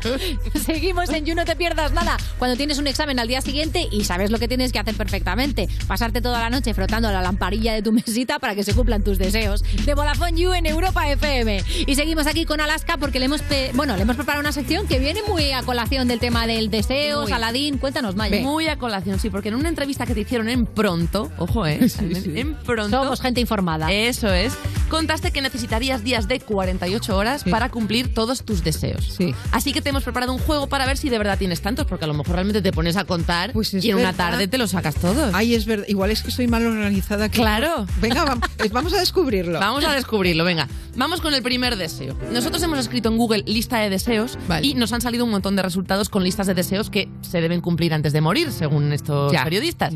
Así que vamos con el primero, que es regalar abrazos. No. Yo pregúntate si lo añadirías a tu lista, pero veo que no. O sea, vi- vi- yo lo siento, pero yo he sido de las que he estado bastante bien estos dos últimos años con la distancia social. No, no. Te rega, como decía la que escribe poemas, una señora que escribe poemas que está sentada en la Gran Vía, te regalo mi poesía, pero abrazos, mejor no tocarse tanto. ¿Verdad? Ya, Sí. sí, Ahora ¿no? que hemos perdido los dos besos, que está muy bien. Ay, qué bien. ¿Verdad? Sí, no, nos Las mujeres sobre todo. Ay, es que es una pesadez. Sí, esta cosa de besar pelo ajeno todo Que el no, rato, no, ¿no? Y rato. quedarte todo el día ahí con aftershave ajeno Que no. en la cara. Esa, mira, no me va a quitar ni un minuto del día de agenda. Perfecto. Se puede organizar divinamente. Pues ya lo sabéis, los abrazos de Alaska se pagan caros. Pues vamos con otro deseo. Venga. Otro deseo imprescindible según Internet. Pasar una noche en una casa árbol. ¿Uh? Esta sí... Eh, no. Tampoco, ¿no? Del 1 al 10, la naturaleza, ¿cómo? No, sí, bien, yo bien. A ver, he, he visto, por ejemplo, esas que son una especie de burbuja de plástico Mola y duermes dentro de la burbuja. No sé lo del plástico cuando venga el coyote de turno y la muerda y te coma, cómo se va a solucionar, porque yo siempre pienso en esa salida. Quiero decir, yo en naturaleza, Siempre piensas, bien. a ver cuándo viene un coyote. Por- o, o- o Jason. Y, o sea, es verdad, decir, es verdad. eh, vamos a ver, yo naturaleza es terror. Me encanta, estoy bien, tal, pero yo siempre tengo aquí en la mente cómo ahora va a salir por ese esquina un asesino y nos va a con el machete, nos va a matar. Va a llegar un coyote, o bueno, un león, de según donde esté, y nos va a asesinar un jabalí. Nos va, Fiera Yo sí. autóctona. Sí, sí, pero me gusta, ¿eh? Me gusta. De hecho, todo esto me gusta. el ratito que no me acuerdo del coyote, estoy genial. Si, si cambiamos árbol por bo- burbuja de plástico, Burbuja reforzada. Sí, sí. Vale, vale, vale. ¿Cuándo fue la última excursión al campo que hiciste? Eh, bueno, voy a casas de amigos que viven en algo más que campo y paseamos por allí, sí, sí. Yo considero que vivo en el campo, tengo una casa en una urbanización y para mí eso es el campo, ¿eh? directamente.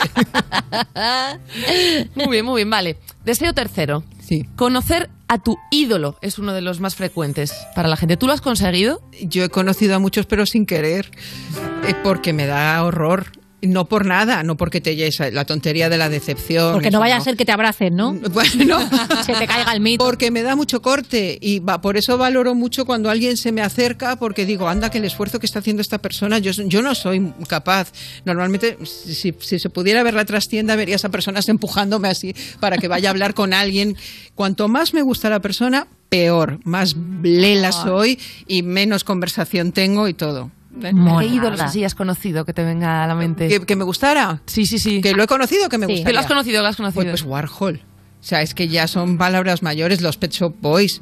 Eh, he entrevistado a los Pet Shop Boys y justo antes de ir hacia la entrevista decía, ¿y si de ahora digo que me estoy mala y que no voy a ir porque me parecía imposible? De los nervios. Tengo la suerte de haber coincidido con muchos, pero me, me da mucha impresión. Qué fuerte. ¿Y alguien que se te haya escapado? Que digas, y estuve a punto de conocer a, no sé. No. O que lo tengas todavía así entre manos. Por ejemplo, yo que sé, ¿a quién te encantaría cruzarte en el low, en el próximo? Pues a Bobby Gillespie, el cantante de Primal Scream. Ojalá, mira, lo dejamos dicho desde aquí. Eso es, eso por es. favor. Bueno, tú también eres un ídolo. Así Total. que, ¿Hay algún encuentro con fans que recuerdes con especial cariño? Sí, a ver, eh, eh, yo de alguna forma los propicio bastante, que desde que teníamos el club de fans, que les mandábamos un fanzine y todo esto, con la era digital todo eso se ha multiplicado. Pero, a ver, cuando vives en una ciudad, por ejemplo, toda la época del confinamiento, el teatro, eh, iban a la puertecita. Eh, pues los tres, cuatro que se atrevían, que iban, todo eso lo agradeces luego muchísimo. Mm. Y ahora que, por ejemplo, vamos a México, claro, como no estás allí, es un momento especial que, que alguien se pega un madrugón para irte a recibir al aeropuerto. Esas cosas me siguen pareciendo maravillosas. Qué pasada. ¿Y hay algún encuentro con fans que recuerdes más bien con confusión? Porque fue un poco raro. Sí, los hay, los hay. Hay momentos, como dicen en México, de jalón de pelo. Ay. Entonces, claro, entonces esos son más complicaditos. Normalmente, el- los seres humanos, cuando nos convertimos en multitud, esa cosa gregaria no nos va muy bien para el comportamiento, para perder los nervios y no pasa nada. Me acuerdo un día que fuimos a pinchar a una discoteca, que no pasa nada, que pasa estar toda la noche en la discoteca y de repente se ponen nerviosos, se ponen a jalear y le tiraban del pelo a la mujer policía. Digo, pero dejar la muchacha en paz porque estaban nerviosos de acercarse. No es buena la multitud. No, Mira. No. Nunca, nunca es buena, no. Si puedes, evita, evita ser una parte de una turba. Eso, en lo eso, posible. Exacto. Pues vamos con otro deseo, porque se suele decir ¿no? que los deseos básicos son lo de escribir un libro, pan- plantar un árbol y tener un hijo. Como los tres así, la, la tríada. Sí, sí. Con lo del libro has cumplido ya de, de sobra. De los árbol otros también, dos, árbol también. Árbol también. Sí, algo, ¿El continuamente. El tercero lo dejamos, no tengo el más mínimo interés. Me apetece mucho, oye, por ejemplo, te- a ti te lo digo, si queréis aparcar al niño en algún momento, yo soy la mejor. O sea, no me canso nunca, pero es vuestro. A un ratito, Luego ¿no? lo recoges. Exactamente. O sea, tú los bebés en leasing, ¿no? Un ratito y luego lo devuelves. Es la mejor decía, ¿y manera. ¿Por qué no pongo yo una guardería? Pensaba Mira, yo. mira. Porque así los disfruto todo el día y luego se los llevan sus padres a casa. La mala noche para ellos. Claro. Qué maravilla. Cuidado, ¿eh? Que los, que los proyectos de Alaska no han terminado. Que igual de repente una escuelita de, una escuelita de día, ¿te imaginas? Ay, no? qué sería A ver si de repente te recibe Alaska. Bueno, ya, La o sea, me muero de amor. Me encanta. Me muero de amor una escuela de día regentada por Alaska, lo digo. ¿Quieres que diga alguno más? Venga, venga, dale, ¿Sí? dale. Venga, Sí. va. Pues otra de las listas de deseos más famosas de este siglo son las wishlist de las tiendas online. Ay. Es verdad. Todo el mundo tiene ahí cositas que se va guardando, le da el corazoncito y se las guarda. Sí. ¿Con qué nos encontraríamos ahora mismo en tu wishlist? Pues os encontraríais con unas mallas de Thierry Mugler que yo creo que son las que llevó Chanel anoche en, ¿Ah, lo, sí? de, en, lo, del, en lo de Lisboa. Qué pasada. Eh, os encontraríais con muchas cosas de esas que me llegan publicidades del hogar para cortar, eh, no sé, mandolinas para cortar la, la verdura. O sea, tú caes en estas cosas de el definitivo cortador de piña, Ah, que sea, luego... mm, están todos ahí y acabo cayendo. eh, acabo cayendo en alguno. Y luego cosas de. Sí, sobre todo cosas del hogar, porque me tienen muy pillada y me están mandando publicidad todo el rato. Y entonces. Cosas como muy específicas. Al- cosas- Alguna cae, pues no sé, el ambientador perfecto que huele a no sé qué. Acabo cayendo, luego es mentira todo. ¿Hay algún invento de cocina que hayas dicho, ahí va que fracaso? Que te hayas comprado, pues de estos, ¿no? Una mandolina que te promete que va a hacer un. Prácticamente todos. Y luego recordad que yo tú tengo un marido que fue a Masterchef. Claro. Entonces, yo todo lo que tenía él por casa, la, la- la cosa esta de hacer espuma, todo lo usaba pensando que a mí no me ha salido nunca. Y, y yo veía cómo él lo usaba y las cosas salían. Pero el peor, fue hace muchísimos años me compré una mm, eh, máquina para hacer pasta. Ah, casa. mira. Pues no, no, no, porque ya a mí me gusta la pasta cruda. Entonces, según salía de la máquina, yo me la iba comiendo y nunca llegaba a la olla. Nunca. Estaba buenísima. O sea, la máquina de pasta eras tú, pero de comértela, de claro. Y ahora tengo, tengo en, el hor- en el horno, nunca mejor dicho, de los wishlist, una, una especie de tapadera que es de arcilla, de barro, que tiene un plato debajo y es un horno para pan, pero que lo metes en el horno. Ahí Entonces, tú, tú metes la masa ahí Como dentro. una especie de tajín. sí, pues una especie. eh, Entonces creo que te sale un pan riquísimo. Pero ¿para qué quiero yo más carbohidratos en mi vida? Por eso no la compro nunca. Me encanta. Es, o sea, ¿para qué quiero más carbohidratos en mi vida? Podría ser perfectamente un tema de fangoria. Total. ¿sí o no? Solo proteína. Aborrecida. Pues cuando lo saques en tu próximo EP y si no, cuando quieras, Alaska, te vienes por aquí por Gracias, el parquecito. chicas. Qué gracias. placer. Seguimos en el. Estás escuchando You No Te Pierdas Nada, el programa al que saludas con el codo y él te da puño. De Vodafone You en Europa FM. ¿Qué dices? Saoco, papi, saoco. Saoco, papi, saoco. Chica, ¿qué dices? Saoco, papi, saoco. Saoco, papi, saoco.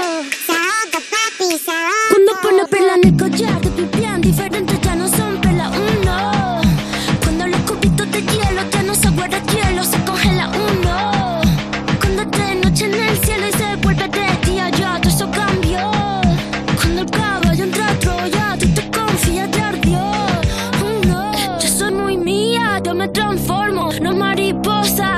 transformo. Me capté de drag queen, yo me transformo. Lluvia de estrella, yo me transformo. Pasa de vuelta, yo me transformo. Como sex siren, yo me transformo. Me contradigo, yo me transformo. Soy todas las cosas, yo me transformo. Fran me dice que abro el mundo como una nuez. Si me muero, como muero, por la boca, como muere, ve.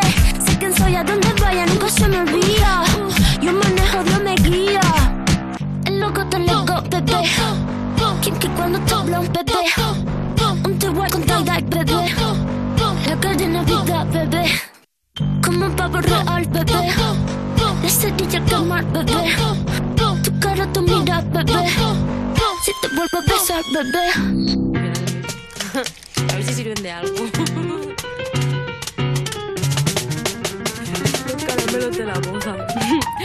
Cierra la pámpara, nada te puede parar. Cierra la pámpara, nada te puede parar. Y ya, toca el estilo, toca el estilo, toca el stylist, toca el estilo. De la tijera y ya, cógela y córtala. Y ya, cógela y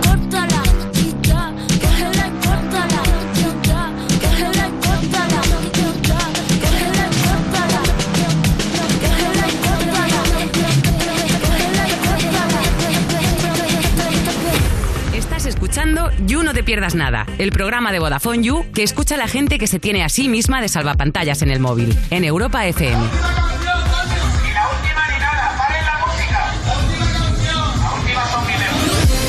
Seguimos en You No Te Pierdas Nada de Vodafone You en Europa FM y User. Si no puedes más viendo cómo todo el mundo triunfa en el amor y tú no te comes un rosco porque tienes las mismas habilidades que una baldosa, tengo ayuda para ti. Viene de camino. Te regalamos un mes gratis de Tinder Gold solo por ser User. De hecho, si no eres User, cógete ya la, la Heavy User y te llevas también tu mes gratis de Tinder Gold que tiene likes ilimitados, capacidad para ver a quién le has gustado y la función de retroceder. Entra en VodafoneYou.es, te haces User y ya aprendes a ligar una vez por todas. Estás escuchando You, no te pierdas nada, el programa de Vodafone You de True Crime, porque tener tan poca vergüenza debería ser un crimen, en Europa FM. ¿No lo has visto eso en televisión? Joder, pues para ser periodista, bien tonto que eres. Seguimos en You, no te pierdas nada. Cuando Rosalía todavía no ha especificado si es de Motomamis entrar a hablar contigo en una habitación y marcharse sin cerrar la puerta. De Vodafone You en Europa FM. Y tenemos aquí a una colaboradora que abre la puerta y entra el huracán. Claro que sí, no puedes cerrarle, no puedes ponerle puertas ni al campo ni a Lorena Castell. Oye, he venido con mi pantalón moradito. Claro he venido sí. con mi abrigo moradito. Y lo primero que tengo que decir es que qué maravilla que eh, he llevado a mi hijo esta mañana a la escuela. Y las profesoras habían montado un fotocall chulísimo. O sea, un fotocall. Han puesto ahí 8M, hemos preparado unos carteles, un desayuno para que viniesen todas las padres, los- todas las padres. Todas las padres. padres, todos los madres. Bueno, para que viniese quien quisiese. Y hemos hecho una cosa ahí como muy guay que he dicho, digo, qué bien. Que ya los niños desde chiquititos un poco sepan lo que tienen que hacer. Es un día Bueno, de hecho, celebrar y reivindicar. Muy de bien. hecho, el otro día estaba pensando, eh, ¿y por qué se celebra y Ay, desde cuándo se celebra? Perdón, Lorena, perdona. espérame. Es que Ana Perdona, últimamente no apaga el móvil en el programa. Es que no puedo Que porque me estamos de la bronca guardia. A mí, la que lleva encendido el móvil eres tú. Ya, ya lo sé, es que yo, a mí me toca estar de guardia porque, como bien sabes, Valeria Ross está fuera. Todos los días nos manda, está en la selva. En la Está selva pura. Está en la selva pura, está ahí en lo hondo. Claro, y entonces todos los días nos manda un vídeo de sus A ver. aventuras. Entonces, mira, este es el de hoy. Ponlo, dale.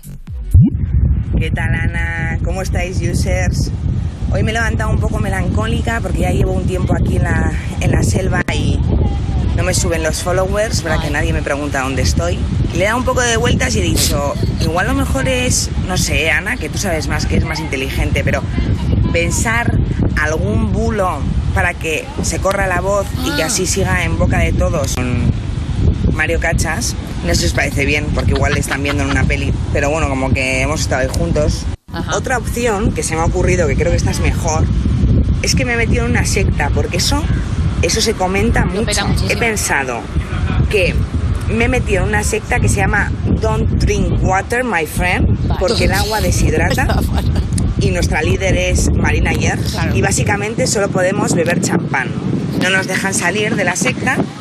Este es el lema, Safe Water, Drink Champán. y básicamente tengo que estar bebiendo champán todo el rato y hay gente de seguridad y por todos los lados para que no nos vayamos sin pagar, porque ya sabéis que yo cuando voy ciega me hago sin pas. Hombre, Marina, está ahí Marina Ayers y dice que vamos a cogernos un coma etílico.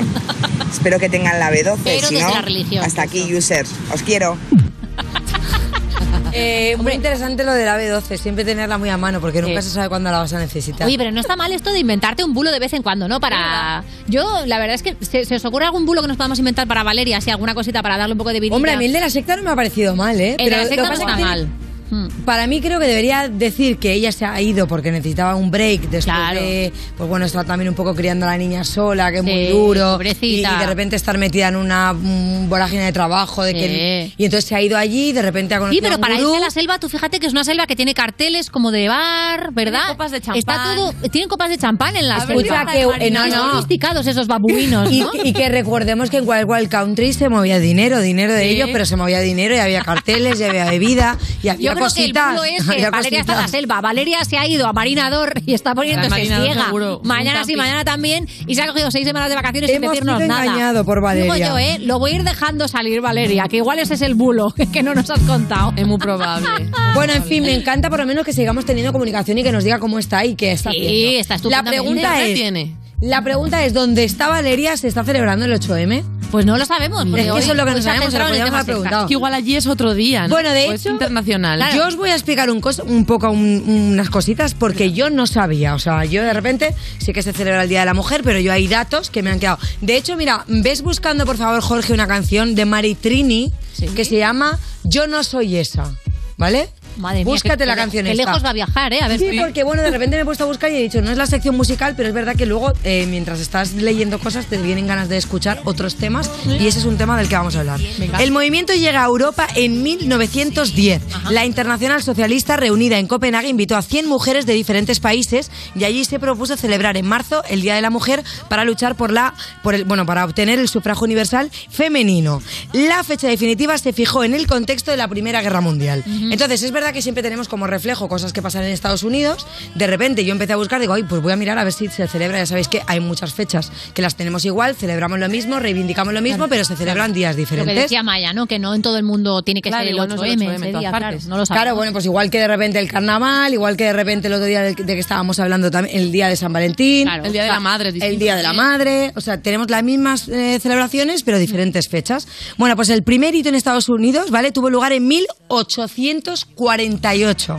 Nos vamos muy para atrás. Y esto resulta que dos mujeres que estaban indignadas por negarles la palabra en una conversación contra la esclavitud, pues muy típico de no, es que las mujeres no podéis hablar de la esclavitud, que son dos señoras que se llamaban Elizabeth Cady Stanton y Lucrecia Mott, congregaron cientos de mujeres en lo que fue la primera convención de derechos de la mujer en Estados Unidos. Dijo, voy a coger a todas mis amigas y voy a decir, oye, ya estamos cansadas de que se nos niegue poder opinar de cualquier cosa, que si lo pensamos hoy en día hay en muchos sitios o en muchos partidos en los que obviamente la mujer pues tiene menos derecho al voto o tiene menos derecho a opinar porque como tú eres mujer tampoco es que sabes tanto de estos temas. Creo que ya hace mucho tiempo que obviamente ya no solamente en, en todo el mundo, pero sino en España también hay un movimiento. Escucho a mi madre muchísimas veces decir, con lo que hemos luchado nosotras por esto y ahora lo estamos perdiendo. Y es verdad, porque tú ves fotos de congregaciones que hacían las mujeres hace, pues yo qué sé, ya no te estoy diciendo de 100 años atrás, te estoy diciendo como mm, 40, 40, años atrás y es alucinante porque es verdad que ahora salimos poco a la calle. Sí, que lo que hay que hacer es que Salimos no deis los derechos por sentados, que en cuanto te descuidas, sácata, que tú te crees que el mundo como estaba se va a quedar y cuidado, Que de repente decimos, Que sí, nos vamos a quejar y hay que quejarse de esto y nos quejamos todas en Twitter. Pero luego es verdad que hay que reunirnos y quitando dos o tres manifestaciones que sí que han sido muy, muy, muy sonadas, hay otras que nos hemos quedado flojeras. También habría que pensar un poco en qué punto estamos con, con respecto a la reivindicación social. Aquí, bueno, yo sigo explicando, ¿vale? Juntas estas dos señoras exigieron derechos civiles, sociales, políticos y religiosos en lo que se, lo que se consideraría pues el inicio del movimiento, ¿no? Ahí ya empezó un poco a querer reivindicar y a que las mujeres quisiesen hacer un poquito de una comuna y decir, vamos a ponernos y vamos a luchar, vamos a levantarnos. El 8 de marzo del 75, Estamos hemos ya en dicho- 1975. Hemos dicho que empezamos en el 1800. 48 y nos vamos, hacemos un salto al 75. Ya varios centenares de mujeres de una fábrica textil en Nueva York, ¿vale? Protestaron y dijeron, oye, ¿qué pasa con el salario? Que estamos currando todos y de repente las mujeres cobran menos. De hecho, el otro día estaba comentando con una amiga, que ya sabéis que hay muchos eh, cargos... eh, bueno, cargos de la televisión pública, ¿no? Que obviamente tú te puedes mirar y tú puedes ver en una lista cuánto cobra cada uno, no sé qué, no sé cuánto, y todavía se encontraban como desigualdades con respecto a los sueldos. Que también esto hay que decir, bueno, Obviamente, para que la gente lo sepa, cada uno tiene siempre un sueldo, no incluso, o sea, ya no diferenciando si eres hombre o mujer. Yo creo que cada vez menos eso en todos los trabajos, aunque todavía hay mucha brecha salarial.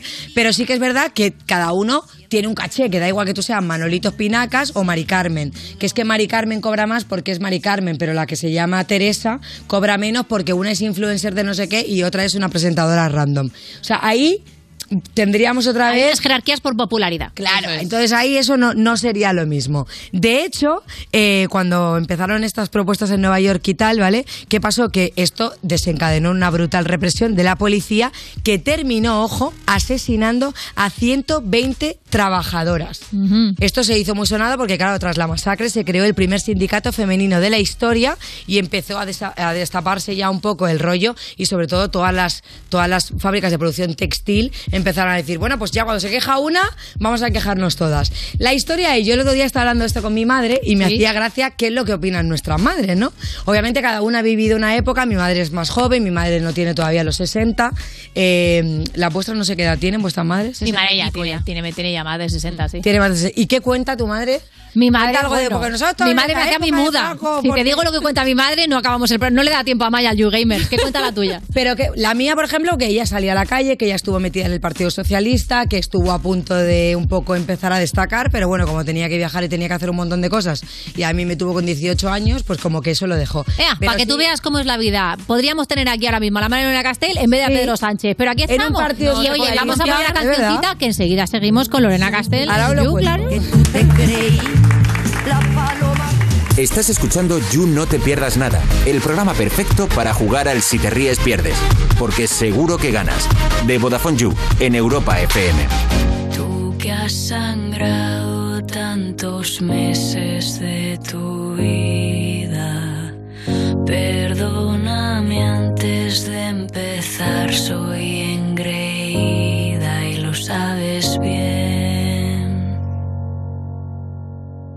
A ti que tienes siempre caldo en la nevera, tú que podrías acabar con tantas guerras, escúchame.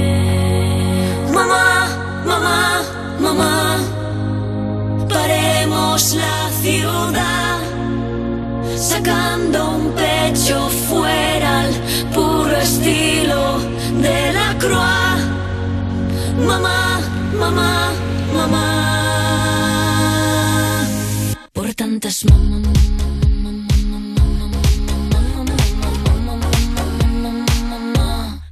Todas las mamá.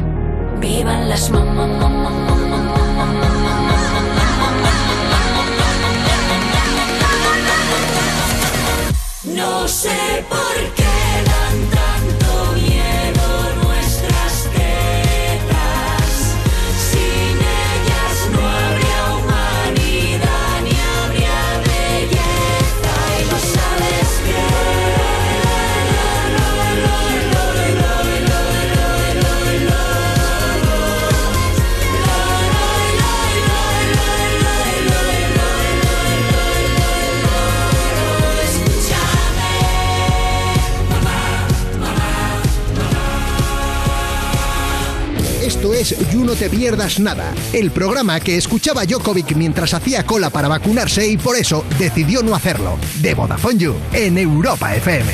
Un momento, ¿eso significa que me tengo que vacunarme? Pero dentro de un mes, Mateo.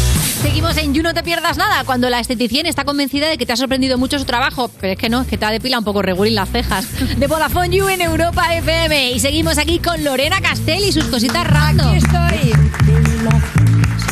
Una señorita, mira, tranquila y sencilla, que un día abandona. Ahí está Y Maritrini. siempre perdona a esa niña, sí, no. Esa no soy yo. Hombre, pues esta canción dice muchas cosas y de hecho es uno de los himnos feministas. Yo estaba buscando porque quería traer como más, más cositas, ¿no? De canciones. De hecho, hoy, ¿qué había hoy de Rocío Jurado? Un concierto, ¿no? Hay un concierto. Un Bueno, homenaje pues, en el Withing Center. un homenaje en el Wizzing, ahí está. Bueno, pues eh, estaba buscando himnos, ¿no? Que fuesen un poco así feministas, canciones modernas, canciones... Es verdad que ya tenemos la suerte que todavía escucho comentarios como es que el reggaetón es muy machista ya porque tenemos muchas muchas mujeres también haciendo reggaetón y si lo miras a la inversa pues podría ser muy machista que muy feminista no porque al final el término no es no es lo contrario ni es lo mismo. Es simplemente mujeres empoderadas que cantan que hacen exactamente lo mismo que los tíos que es que te cojo te uso te tiro te llamo te odio te quiero. O sea es un poco el ABC de lo que es la movida. Bueno pues de repente he encontrado canciones como la de mujeres de Julieta Venegas o sea cositas que también un poco que me gusten a mí. La de las solteras de Mimi también está muy, muy guay. Como que ya no hace falta, es verdad que nos han vendido siempre que una mujer tiene que estar, o, o la frase esta, ¿eh? que pienso más rápido de lo que hablo. Eh, detrás de un hombre siempre hay una gran mujer. Sí. Es que esto también podríamos considerarlo un poco, ¿no? Bastante Porque a lo mejor detrás de un hombre ¿no? también puede haber un gran hombre, ¿no? Ya lo ¿O qué? digo yo. Bueno, Claro. o a lo mejor detrás de una gran mujer no hay nadie. O a lo mejor detrás de una mujer hay otra mujer. O a lo mejor detrás de una gran mujer hay un perro. O a lo mejor hay mujer contra mujer. Uh, uh. Bueno, o a lo mejor de repente es lo que tú dices, no hay nadie. O sea, siempre tenemos que tener el support, o bueno, o hay alguien porque tiene colegas increíbles que le hacen el support y le hacen convertirse en una mejor persona. Bueno, total, nos habíamos quedado en la carrera política de mi madre. Eso Nos hemos perdido una gran política socialista en potencia. Bueno, la historia es cuándo se empieza a celebrar el 8M en España. Para que un poco la gente lo sepa. La primera mani autorizada en España fue el 8 de marzo tras la guerra civil. O sea, hemos dicho que en Estados Unidos fue en el 75, aquí en el 78. Pero un año antes ya se celebró un acto, ¿vale? En el pozo del tío Un Raimundo en Madrid. tras la guerra civil en el 78 no me cuadran No, las ni a mí fechas. tampoco. A ver, Pensaba que-. No, tras la guerra civil no. ¿Qué he dicho yo? Has dicho Ah, es que has dicho la guerra civil. pero es que claro, la guerra civil en el 39. americana. No, la primera manifestación tras la guerra civil. ¿Americana o español? No, no, no. Hemos dicho En España la primera fue en hemos dicho, 73. hemos dicho en principio de todo que el movimiento llega a Europa en 1910, ¿vale? Que, que invitaron en Copenhague, lo primero que explicaba, Ah, vale. a 100 mujeres y allí se propuso celebrar el día de marzo, ¿vale? Y se fijó después de la guerra civil. Vale. Se fijó. Después, ¿No era la después de la Primera Guerra Mundial? ¿Qué he dicho, tío? La Primera Guerra Mundial, ¿eh? me, me he equivocado yo. Bueno, no pasa nada. Hija, tanta guerra, tanta guerra. No pasa nada. fui, Sí, un poco demasiado guerra. Entonces, Tío. el A mí es que 8M de guerra no me gusta hablar, os lo digo ya. Eso es verdad. Yo soy Ojalá no tuviéramos que hablar de guerras, por favor. Qué malas Haz el amor y no la guerra, sí, ya lo he hecho. El 8... Bueno, entonces ¿qué? ¿Cómo ha aprovechado, eh? Para llevarse la actualidad a su terreno, Lorena. Ay, que estoy sudando. Ay, ay, que estoy sudando. Entonces, 8M se empieza a celebrar. 8M se empieza a... Me ha mirado como una vaca de pasar el tren, ¿de ¿eh? Porque, claro, hablando, Morgade? Se ha quedado atrapada Ahora en su esta mañana. ¿Qué me está preguntando? Estaba pensando yo en que estaba hinchando globos morados esta mañana. Ya, ya. Bueno, escuchadme. No quiero darle vueltas a esa Ya, imagen. ya. Hombre, que no, que ha sido porque en el colegio chiquillo hemos celebrado los Que sí, que sí, que has hinchado globos y- Os estáis Más cosas, despistando, venga, ¿eh? Que, que meto un datito random entre tanta seriedad y ya os despistáis, de verdad. Por favor, que estoy tomando propóleo, ¿eh? No me, no me forcéis. Eh, a ver, por favor, centraos. En Madrid, Centraos, nos dice a en nosotras. Madrid, lo de el acto que se celebró en el pozo del tío Raimundo, ¿vale? Se dio un meeting convocado por la plataforma de organizaciones feministas. Como decimos, llegó el 8 de marzo del 78, la primera marcha en la capital que fue convocada por, la, por esta plataforma de, de mujeres, ¿vale? Pero la autoridad gubernativa eligió el recorrido, que dijo, mira, lo vais a hacer, cariño, pero vamos a acotar aquí, como el ganado, aquí en Pintor Rosales. Que por otro lado, muy mono Pintor Rosales, que a ser otro día. Es que qué bonito está al lado del templo de Devot y eso que te coges el funicular, eso es una magia de plan, ¿eh? Lo que pasa es que a mí el funicular me da miedo, las alturas me pone a mí como, mm, me pone el cuerpo raro. Pero bueno, que es un buen paseo, si no habéis ido, ir a verlo. Total. Seguimos con la marcha, seguimos con la marcha. Sigue con la marcha. marcha, queremos marcha. Bueno, decían las mujeres, dice, no era un barrio en absoluto amigo, más bien el contrario. Claro, estamos hablando de mujeres feministas que pedían un salario justo y nos vamos justamente a Pintor Rosales, que es un barrio a one Pero era un poquito para quien no conozca ¿no la zona, pues más fijo, más con mujeres aburguesadas en el momento, ¿eh? En el momento. Ahora, tam- o sea, Ahora hay mujeres zona- aburguesadas, no que si estoy trabajando poco ese barrio, la verdad. Yo no me puedo permitir vivir ahí, vamos. No, yo tampoco, pero yo, yo miro pisos muchos en Idealista, están carísimos. es que tiene unas vistas tan bonitas desde allí, ¿verdad? Por eso es mejor eh, y más barato ir a pasar el día y te vas a funicular. y te crees que tienes un ático en Pintos Rosales. Durante 10 minutos, ¿no? Y ya está. Pero bueno, ¿qué pasó? Decían las chicas, ¿no? Decían las mujeres de la época, dice, no era un barrio en absoluto amigo, más bien el contrario. De hecho, acabaron apareciendo los fachas e intervino la policía y tuvimos que salir corriendo. Esto lo recuerda Justa Moreno, ¿vale? Que entonces tenía 20 años. Estamos hablando de hace muchísimo tiempo, en el 78. Que luego de repente, yo vivo ahí, no soy facha. No, que no, que no estamos hablando ahora de lo que estamos... Estamos leyendo cosas de hace tiempo para saber por qué estamos celebrando el 8M. De hecho, yo he querido elegir la canción de Maritrini, aparte de más canciones que me gustan, porque he flipado con la historia de ella. Ah, mira, O sea. ¿Sabéis un poco la historia de Maritrini? Cuenta, cuenta. Yo es que conocía la canción, ponme la canción, por favor, súbela. Yo no soy esa que tú te imaginas, una señorita tranquila y sencilla. Una señorita tranquila y sentida. Bueno, esta mujer, ¿vale? Nació en el 47 y murió en el, en el 2009. Fue conocida como Maritrini, pero realmente se llamaba María Trinidad Pérez de, Mirabe- de Mirabet Mill. O sea, porque ella también hablaba francés perfecto. Políglota como yo el inglés, ya sabéis, ¿no? Está très bien eh, francés. Yo de pequeña estudié francés en el colegio y luego ¿qué pasó? Se me Pues olvidó. la vida, te pasó bueno, la el vida. francés también bien, ¿eh? ¿Ha hablado? Bueno. Entonces, a ver, dice, el primer contratiempo al que se enfrentó ella, ¿vale? ¿Qué le pasó a esta mujer? Es que lo voy a contar porque es muy fuerte. El esta último que mujer se ha enfrentado es que cuentes tu su biografía, porque no hay manera de ir para adelante. Venga, Sí. dale. ¿Sabéis que, que estuvo en la cama, postrada? Entre 5 y 6 años, pero ¿sabéis por qué? Porque es que le pasó una movida. ¿Qué? O sea, es que es muy fuerte. Eh, ¿Cómo se llama lo que le pasó? Que me le he apuntado dónde. ¿Qué le pasó? Un momento, por favor. Madonna mirando los nombres de sus hijos. Nani, no, no, ni.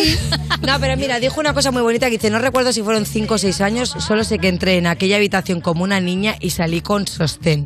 O sea, flipa que lo pasó prácticamente sola, decía con comida sin sal y frascos de colonia con la que sus padres le lavaban la cabeza. o sea, de repente, pues esta mujer empezó a escribir un montón de cosas súper bonitas. De hecho, es que escuché cosas de Maritrini hace no mucho. Pues Ujú. lo típico que empiezas a bichear en Spotify pedí un pedí por Reyes un, un ¿cómo se llama? un tocadiscos me lo trajeron y mi madre me regaló un disco de Maritrini sin ser de la época de ella ni nada de eso ¿eh? Porque mi madre es del 63 y, y entonces la verdad que la tía tiene unas canciones muy guays que yo os animo de verdad que las escuchéis porque no es típico, yo qué sé, te puede gustar la jurado, te puede gustar la pantoja, pero que no es folclore. Es algo como mucho más tranquila, es como más cantautora y la verdad que las letras son súper reivindicativas. Bueno, pues eh, resulta que la canción esta, ella la compuso para Emi Francia. Había compuesto un EP en el 65 y un poco como que se lo habían dejado olvidado. Ajá. ¿Y qué pasó? Que empezó aquí a tener un montón de éxito en España, pero en español tampoco tenía tantos éxitos. Y los, lo típico que te dicen, oye, que tienes que empezar a rellenar repertorio. Y entonces, bueno, empezó a hacer como versiones de Edith Piaf o de, otras, de otros cantantes que le gustaban y tal. Ajá. Y entonces su productor le dijo, oye, ¿y qué pasó con el EP este que hicimos para Francia? Y de hecho, esta canción se llamaba Cine Poirma que no soy yo, no soy esa yo. Y entonces lo habían incluido en uno de esos EPs y entonces la tradujo. Y aquí fue cuando se hizo este himno de Maritrini, que es recordado como himno feminista. Súbemelo, por favor. Diciendo si a todo esa niña sí, no. Esa no soy yo. Vale, más himnos feministas. A ver, si yo te os pregunto una canción que de repente mm, puede ser moderna, ¿eh? Una que, que os recuerde ahora cositas que hablemos de la mujer. ¿Alguna que hayáis escuchado? La, hombre, la de... Ahora mismo Rigoberta ¿no? Bandini, ¿no? Ay, mamá. Rigoberta Mítica. Bandini Claro. mamá. Mira, de hecho, esta mañana la hemos puesto en el cole, por ejemplo. Luego hay una que me gusta mucho que también se llama The Man de Taylor Swift, que va explicando ella y hace un videoclip muy guay, que ella se va cambiando y hace como que ella es un tío y explica todas las cosas que no le pasarían si fuese un hombre. Si yo fuese un hombre, no sé qué, no sé cuánto, si yo fuese un hombre. Y te estoy hablando como de una referencia un poco más moderna. Me están comentando, Pepe Ganillo, que esto te lo chivó Ritza en el You del domingo. ¿Esto me lo chivo risa? Sí, Ah, de ¿sí? Taylor Swift. Pues lo tenía yo también apuntado. Pero es que, sí, pues es verdad también. Pues mira, pues a lo mejor me lo, me lo recordó Risa y yo lo he... Mira, te iba a escuchar por el pinganillo, pero como... Y la Lorena lo que nos ha no recordado es a la mítica mirado, entre otras muchas no cosas, que por cierto, lo que le tuvo en la cama fue una nefritis, que tenía una nefritis. Una nefritis, crónica. eso. Es Eso que, es. es que me ¿Eso estaba viniendo como? Nefertiti y yo digo, pero es que me está viniendo a mí ahora Nefertiti. Digo, pero lo voy a decir. señora de la que hablarás el próximo día, Lorena Seguimos en el You. La diosa Nefertiti. Estás escuchando You No Te Pierdas Nada, el programa de Vodafone You que empezó el año que se iba a acabar el mundo, el 2012, pero esto fue peor, en Europa FM. Tengo y yo solita me mantengo. Pa' donde quiera voy y vengo. Hago temblar el piso y no pido permiso. Cuando llego no aviso. Una tan dura como yo. Fue la que me enseñó todo este flow. Esta guaracha, cha, cha, pa' mis muchachas. Que se sueltan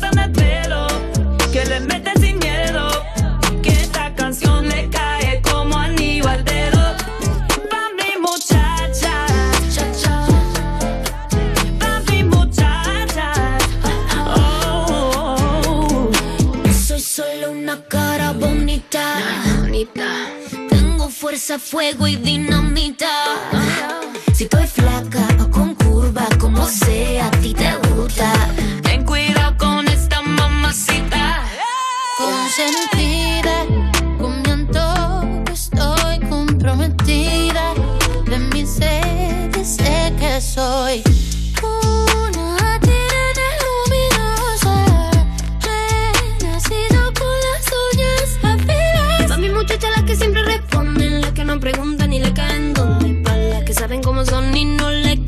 den indicaciones. Ey, tú no nos conoces así que no hables de nosotras. No eres más que uno que ha vivido en nuestra sombra. Lo que te falta a ti, pues papi a mí me. No vas a ponernos a todas en contra. Una mujer tan dura como yo. Fue la que me enseñó todo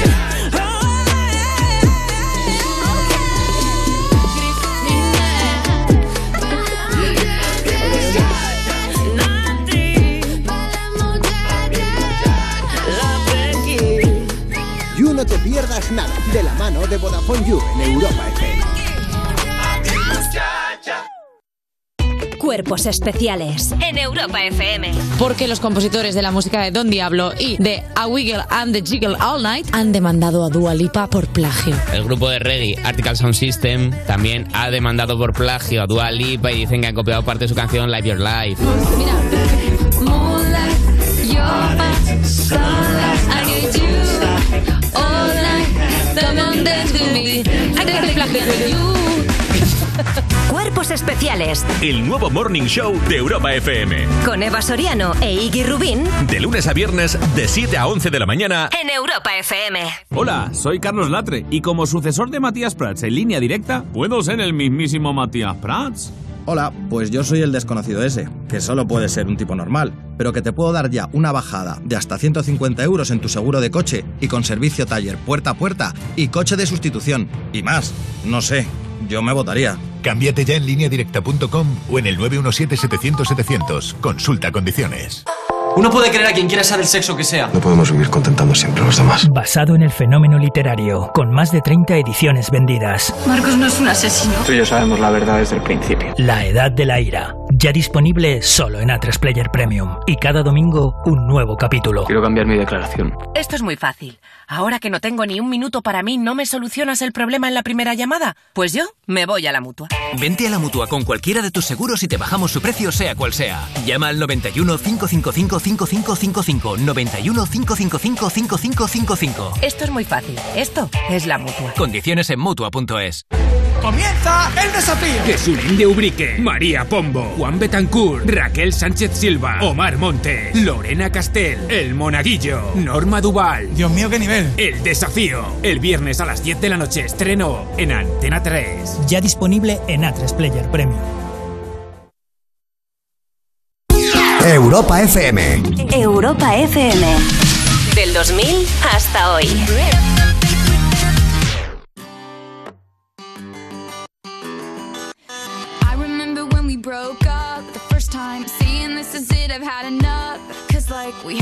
Each other in a month when you said you needed space. What? Then you come around again and say, Baby, I miss you and I swear I'm gonna change. Trust me, remember how that lasted for a day? I say, I hate you, we break up, you call me, I love you. Ooh, ooh, ooh,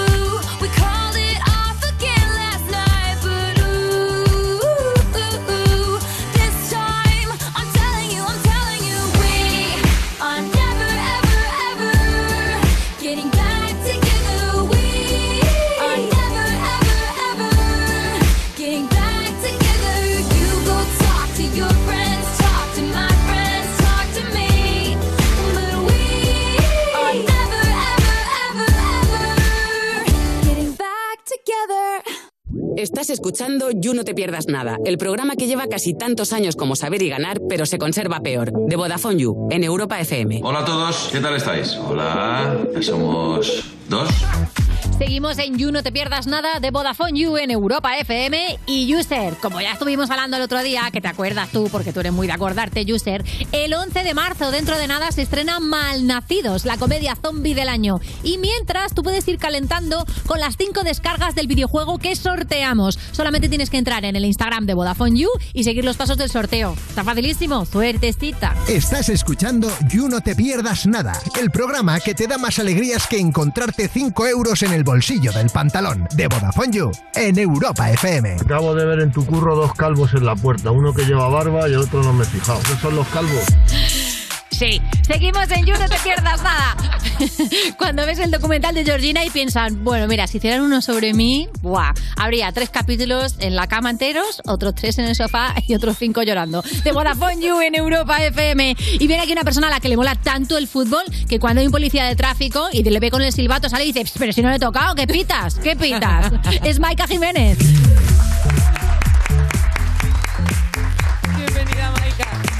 Muchas gracias. ¿Qué tal? ¿Cómo estás? Bien, bien, todo muy bien. Bueno, eh, traemos aquí libro bajo el brazo. Yo también quiero jugar al fútbol. Ha salido hace nada, además. Sí, salió el 2 de febrero y, y bueno, y, y es una forma de, de reivindicar ¿no? que el fútbol también es de mujeres, que, que muchos parece que, que no, no le entra esa idea en la cabeza, ¿no? Totalmente, ¿no? Muchas veces te habrás encontrado, supongo, con mucha gente que te dice, bueno, a ver, sabrás un poquillo de fútbol, pero en realidad, ¿cuál es tu trabajo? ¿No? Como que siempre dan por sentado que no puedes ser experta en fútbol si eres una mujer. Sí, sí, además me pasa muchísimo. O sea, no se pone siempre en duda que, que las periodistas deportivas, sobre todo, sepamos de deporte y sepamos de fútbol y como que a lo mejor nuestras opiniones son como, bueno, te miran y te dicen, "Ah, le cuesta más decirte, uy, qué buena opinión, ¿no? Uy, qué buen artículo. O sea, eso le cuesta bastante a, sobre todo a los hombres y, y yo creo que nos queda bastante por, por avanzar, pero no estamos haciendo hueco, yo creo, y no lo, no lo estamos haciendo muy bien, así que vamos por buen rumbo. Qué guay. Esta es una, es una historia de 40 futbolistas femeninas que han cambiado la manera de ver el fútbol, de ver el deporte. Y eh, yo no sé si, claro, tú evidentemente el fútbol te fascina, escribes sobre fútbol, pero ¿has jugado al fútbol alguna vez? Mira, yo siempre cuento que yo siempre quise jugar al fútbol y me daba muchísima vergüenza porque además yo soy de un pueblo de 20.000 habitantes, de, de Bailén. Y, y claro, en aquella época, hace 20 años, la que jugaba al fútbol era marimacho, era, estaba mal visto. las Sí, te chicas. tenías que preparar para asumir bullying. Claro, o sea, era como, como yo también, o sea, yo no quería que, que se me señalara porque quería jugar al fútbol. Y yo lo pensaba porque mi padre entrenaba equipo, íbamos a verlo, mi madre, mi hermana y yo. Y, y siempre que íbamos a ver los equipos, yo decía, jolín, yo quiero jugar. Y, y además que iban hijos de, porque mi padre entrenaba varios equipos y uno era así, de, de hombres más veteranos que tenían hijos de mi edad, de cuando yo era pequeña. Claro. Y yo veía que ellos llegaban con sus equipaciones, tal, no sé qué, y que, de- vamos, que, es que era nada más llegar y ya era el balón para ellos, ¿sabes? Que, que es que directamente, y a mí nunca me decían, oye, ¿quieres jugar? Que yo Claro. creo que, que eso sí que está avanzando, ¿no? Que yo creo que cuando- ahora si tú ves a una niña y a un niño, le das el balón a los dos, ¿no? O, o quiero pensar lo que, que se hace así. Pero entonces no se le daba a la niña el balón, era la niña y sentada, que no se haga daño, no se, no se suelle la, la rodilla. Claro. Pero el niño sí. Entonces yo siempre quise y, y nunca tuve tampoco ningún equipo en mi pueblo. Luego jugué cuando ya era adolescente y era malísima, pero malísima. Entonces yo creo que, que no nací con talento, o sea que, que bueno, que, que como era malísima y no pude mm, reivindicar mi talento para jugar al fútbol, me pasé a- al periodismo y dije, bueno, pues voy a, intentar estar cerca del fútbol, pero de una manera pues más de, pues en el papel, ¿no? Eh, escribiendo. Maika, ¿y qué, qué feedback te han dado las futbolistas de las que hablas en el libro? ¿Qué les ha parecido?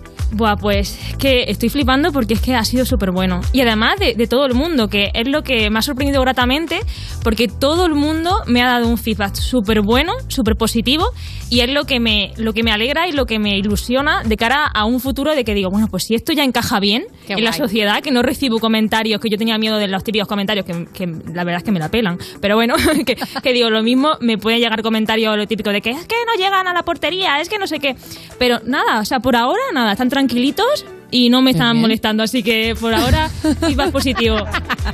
Claro, seguramente muchas de las historias que cuentas en este libro ya las conocías, pero al indagar, ¿hubo alguien de repente que te encontraras que dijeras, ahí va, esta, o sea, esta, esta mujer tiene que estar en este libro? Pues me pasó con Farah Williams, que, que, bueno, fue, es una internacional eh, inglesa que, que estuvo viviendo en la calle mientras que era jugadora. Ahí va. Y, y bueno, yo, claro, yo me acuerdo de verla jugar en. O sea, jugaba en la selección inglesa y, y luego me enteré de que vivía en la calle. Madre mía. O sea, que tú la Y veías. ya no es vivir de esto, es Vivir. en la calle. O O sea- sea, es que eh, yo mm, que tenía problemas personales, familiares, de una familia desestructurada y, y que vivía en la calle. Entonces yo, cuando vi esa historia y la conocí, dije, joder, tiene que estar porque si alguna vez alguien se ha encontrado en, ese, en esa tesitura, ¿no? Que, que yo sobre todo lo que intento también mostrar con este libro es que las niñas, las adolescentes, las mujeres que tengan problemas de este tipo, de cualquier tipo, porque hay tantísimos problemas sociales, ¿no? Aparte del machismo puro y duro al que nos enfrentamos, Ujú. que se sientan identificadas y que, y que vean que no están solas, ¿no? Que es lo importante. Entonces yo cuando vi esa historia dije, quiero contarla porque también se sale de los problemas a los que nos enfrentamos normalmente de racismo, homofobia, transfobia, machismo, y, y yo creo que era importante introducirla. Qué guay. Sí, sí. Bueno, Mike, hace poco salió la, not- la noticia de que en Estados Unidos las futbolistas femeninas ya han conseguido tener los mismos sueldos que los futbolistas masculinos. Una gran noticia. Pero ¿cómo de lejos ves eso en Europa? Bueno, hay varios países que ya están dando el paso. Eh, a mí me parece una vergüenza absoluta que en federaciones nacionales, que es dinero público, no se iguale el dinero de, de los salarios, que son dietas y, y, y, bueno y primas, que no se iguale para los jugadores y jugadoras, porque estamos hablando de, de un dinero público y de una institución Claro. pública. Claro. Y me parece súper fuerte. Y además que es que en el caso de Estados Unidos es que era eh, vergonzoso. O sea, es que ellas eran... eh, la camiseta de Rapino fue la más vendida en el año del Mundial, en 2019, que la de Messi, en Nike.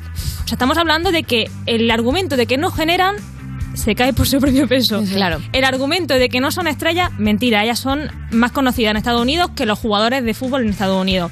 Aparte, ganaron cuatro mundiales, oro olímpico. Los jugadores de Estados Unidos no han ganado nada en el fútbol. O sea que al final era mm, vergonzoso. O sea, ¿cómo puede ser que no estén cobrando lo mismo si ellas son muchísimo más mejores que ellos, no? Entonces, bueno, pues eh, se ha hecho justicia con ella y espero que se haga justicia con el resto. Ojalá. Claro, eh, supongo que al, al seleccionar 40 historias se te han quedado alguna fuera, ¿no? Justamente cuando estabas ya con la edición, ¿no? Como, para, para, que tengo una buenísima. ¿Esto te ha pasado, Maika? Sí, sí, me ha pasado. Y de hecho, cuando se publicó el libro, o sea, llegaba gente y me decía, ¿no sabes esta historia? Y digo, no, no la sabía, mierda. bueno, no sé si se pueden decir. Se puede, se puede, se puede. Y- Si no se pudiera, me habrían echado hace tres años ya. Y, y ya te digo que, que me estoy apuntando ya en una lista eh, los nombres que me, que me están llegando de, de historias súper chulas que, que me gustaría que, bueno, si no contará en otro libro, pues contarlas en, en mi periódico o, o en donde sea, pero que, que se cuenten, ¿no? Que al final son historias que han estado invisibilizadas durante mucho tiempo porque Total. estaban ahí y, y no las estábamos viendo porque no nos dejaban verlas y yo creo que, que es importante que, que empecemos a, a sacarlas, ¿no? Y a darle su mérito. Así es. Claro que sí. Oye, Maika, tú nos has contado que te metiste muy a fondo en el mundo del fútbol porque tu padre entrenaba equipos de, de ligas inferiores. ¿Esa etapa cómo fue? Porque ya nos has dicho que jugar no jugabas mucho, pero él te explicaba tácticas, ¿cómo te hizo amar el fútbol?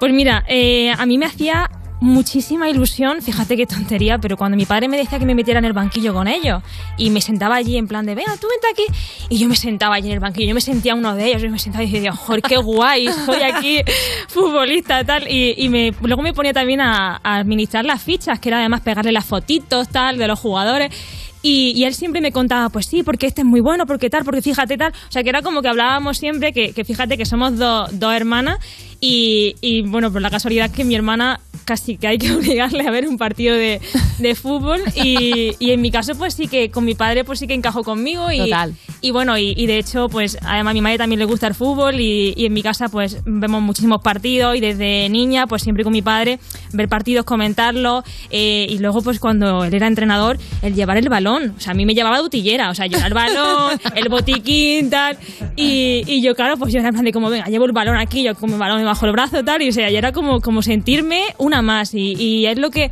es lo que también yo tengo la ilusión de que nunca una niña de ningún sitio, de ningún país, de ningún pueblo pueda sentirse con vergüenza, con miedo de decir no puedo decir que me gusta el fútbol, no puedo decir que quiero jugar al fútbol, aunque sea de manera amateur. Es que no estoy diciendo que tenga que ser profesional y tenga que ganar un balón de oro, sino que pueda jugar con niña o con niño sin que nadie le señale por ello. Sí, o Y disfrutarlo, o ver un partido y comentarlo, ¿no? Y que tu opinión no sea ninguneada, todas esas cosas. Exactamente, ¿no? sí, sí. O sea, sentirse normal. Es que es tan básico como hacer que la cosa sea tan normal y, Mm. que, y que no se mire con, con que ella es una chica y ella es un chico, que siempre estamos, y además a muchos les pasa, ¿no? Que, que siempre comparan el fútbol masculino con el femenino. Es que, es que ellos son más espectaculares, es que ellos meten golazos. tal.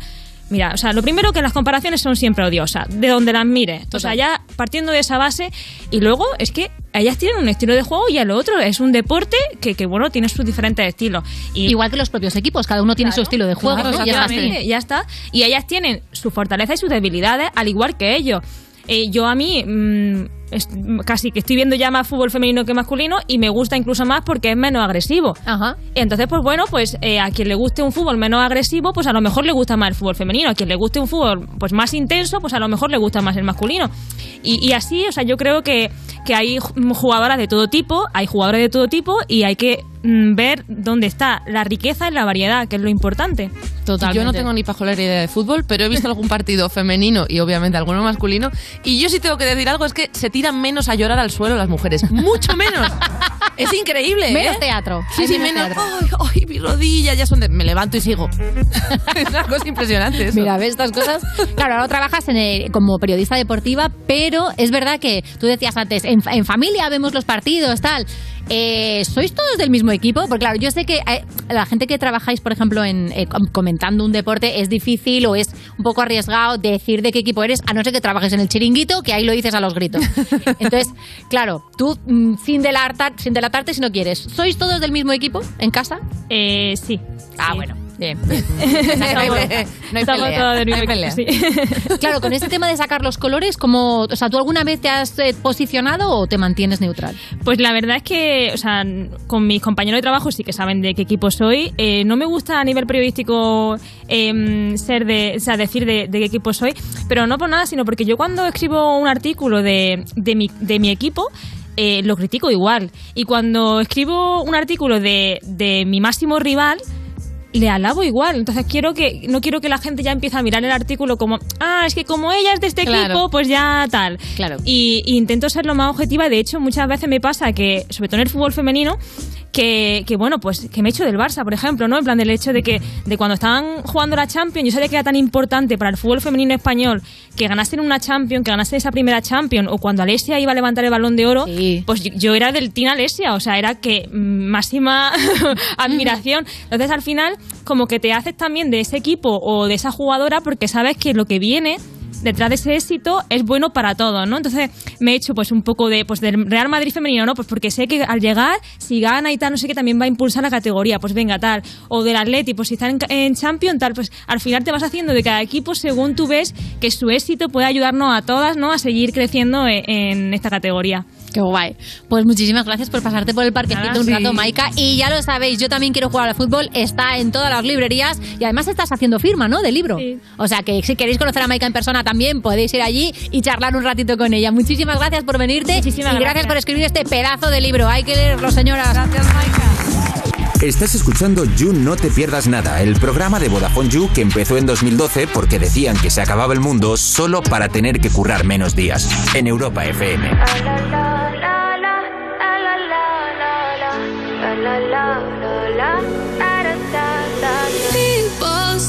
Say I'm not gonna change, not gonna change. I know that you like that. You know where my mind's at. Can't be tamed. I'm not gonna play, not gonna play. Oh no, I ain't like that. You know I'm a wildcat. Baby, break my heart. Give me all you got. Don't ask why, why, why. Don't be shy, shy, shy. Is it love or Don't be shy, shy, shy. La la la la la. La la la la la. La la la la la. Da da da da.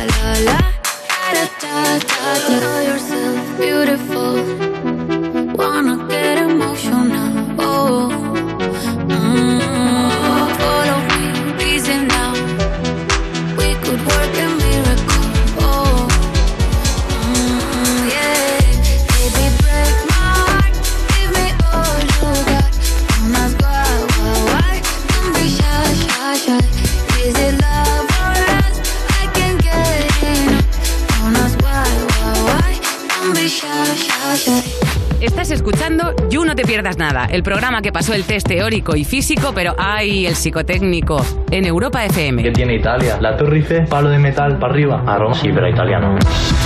Seguimos en You, no te pierdas nada. Cuando te ríes la última, para ver si te ríes mejor, mm, no, sigues teniendo risa de cerdito, cariño. De Vodafone You en Europa FM. Y es el momento de marcharse. Ay. Con lo bien castado. Con lo bien castado, ¿eh? Qué bonito Ay, nos ha quedado este programa. Pues no pasa nada, tú te puedes hacer otro incluso mejor ahora. en Es tu verdad canal que de yo sigo Twitch. trabajando. Yeah. Sí, You Gamers ahora. Además viene Mujerón, viene Marisol a estar con nosotros con sus cosas raras. Es que no sé ni decir lo que va a traer, porque cada semana es una cosa. O sea, O sea, no lo algo que le parece raro a Maya. Yo me quedo. A mí me sorprende siempre, así que ya yo me quedo, yo voy a la manifestación, voy a las 8, porque este YouGamers promete. Y por cierto, seguimos en YouTube, en Twitter, en Instagram, en iVoox, en TikTok. Estamos en todas las plataformas, que sí. Pásalo bien, Cari. Hasta mañana. Esto es You No Te Pierdas Nada, de Vodafone You, en Europa FM.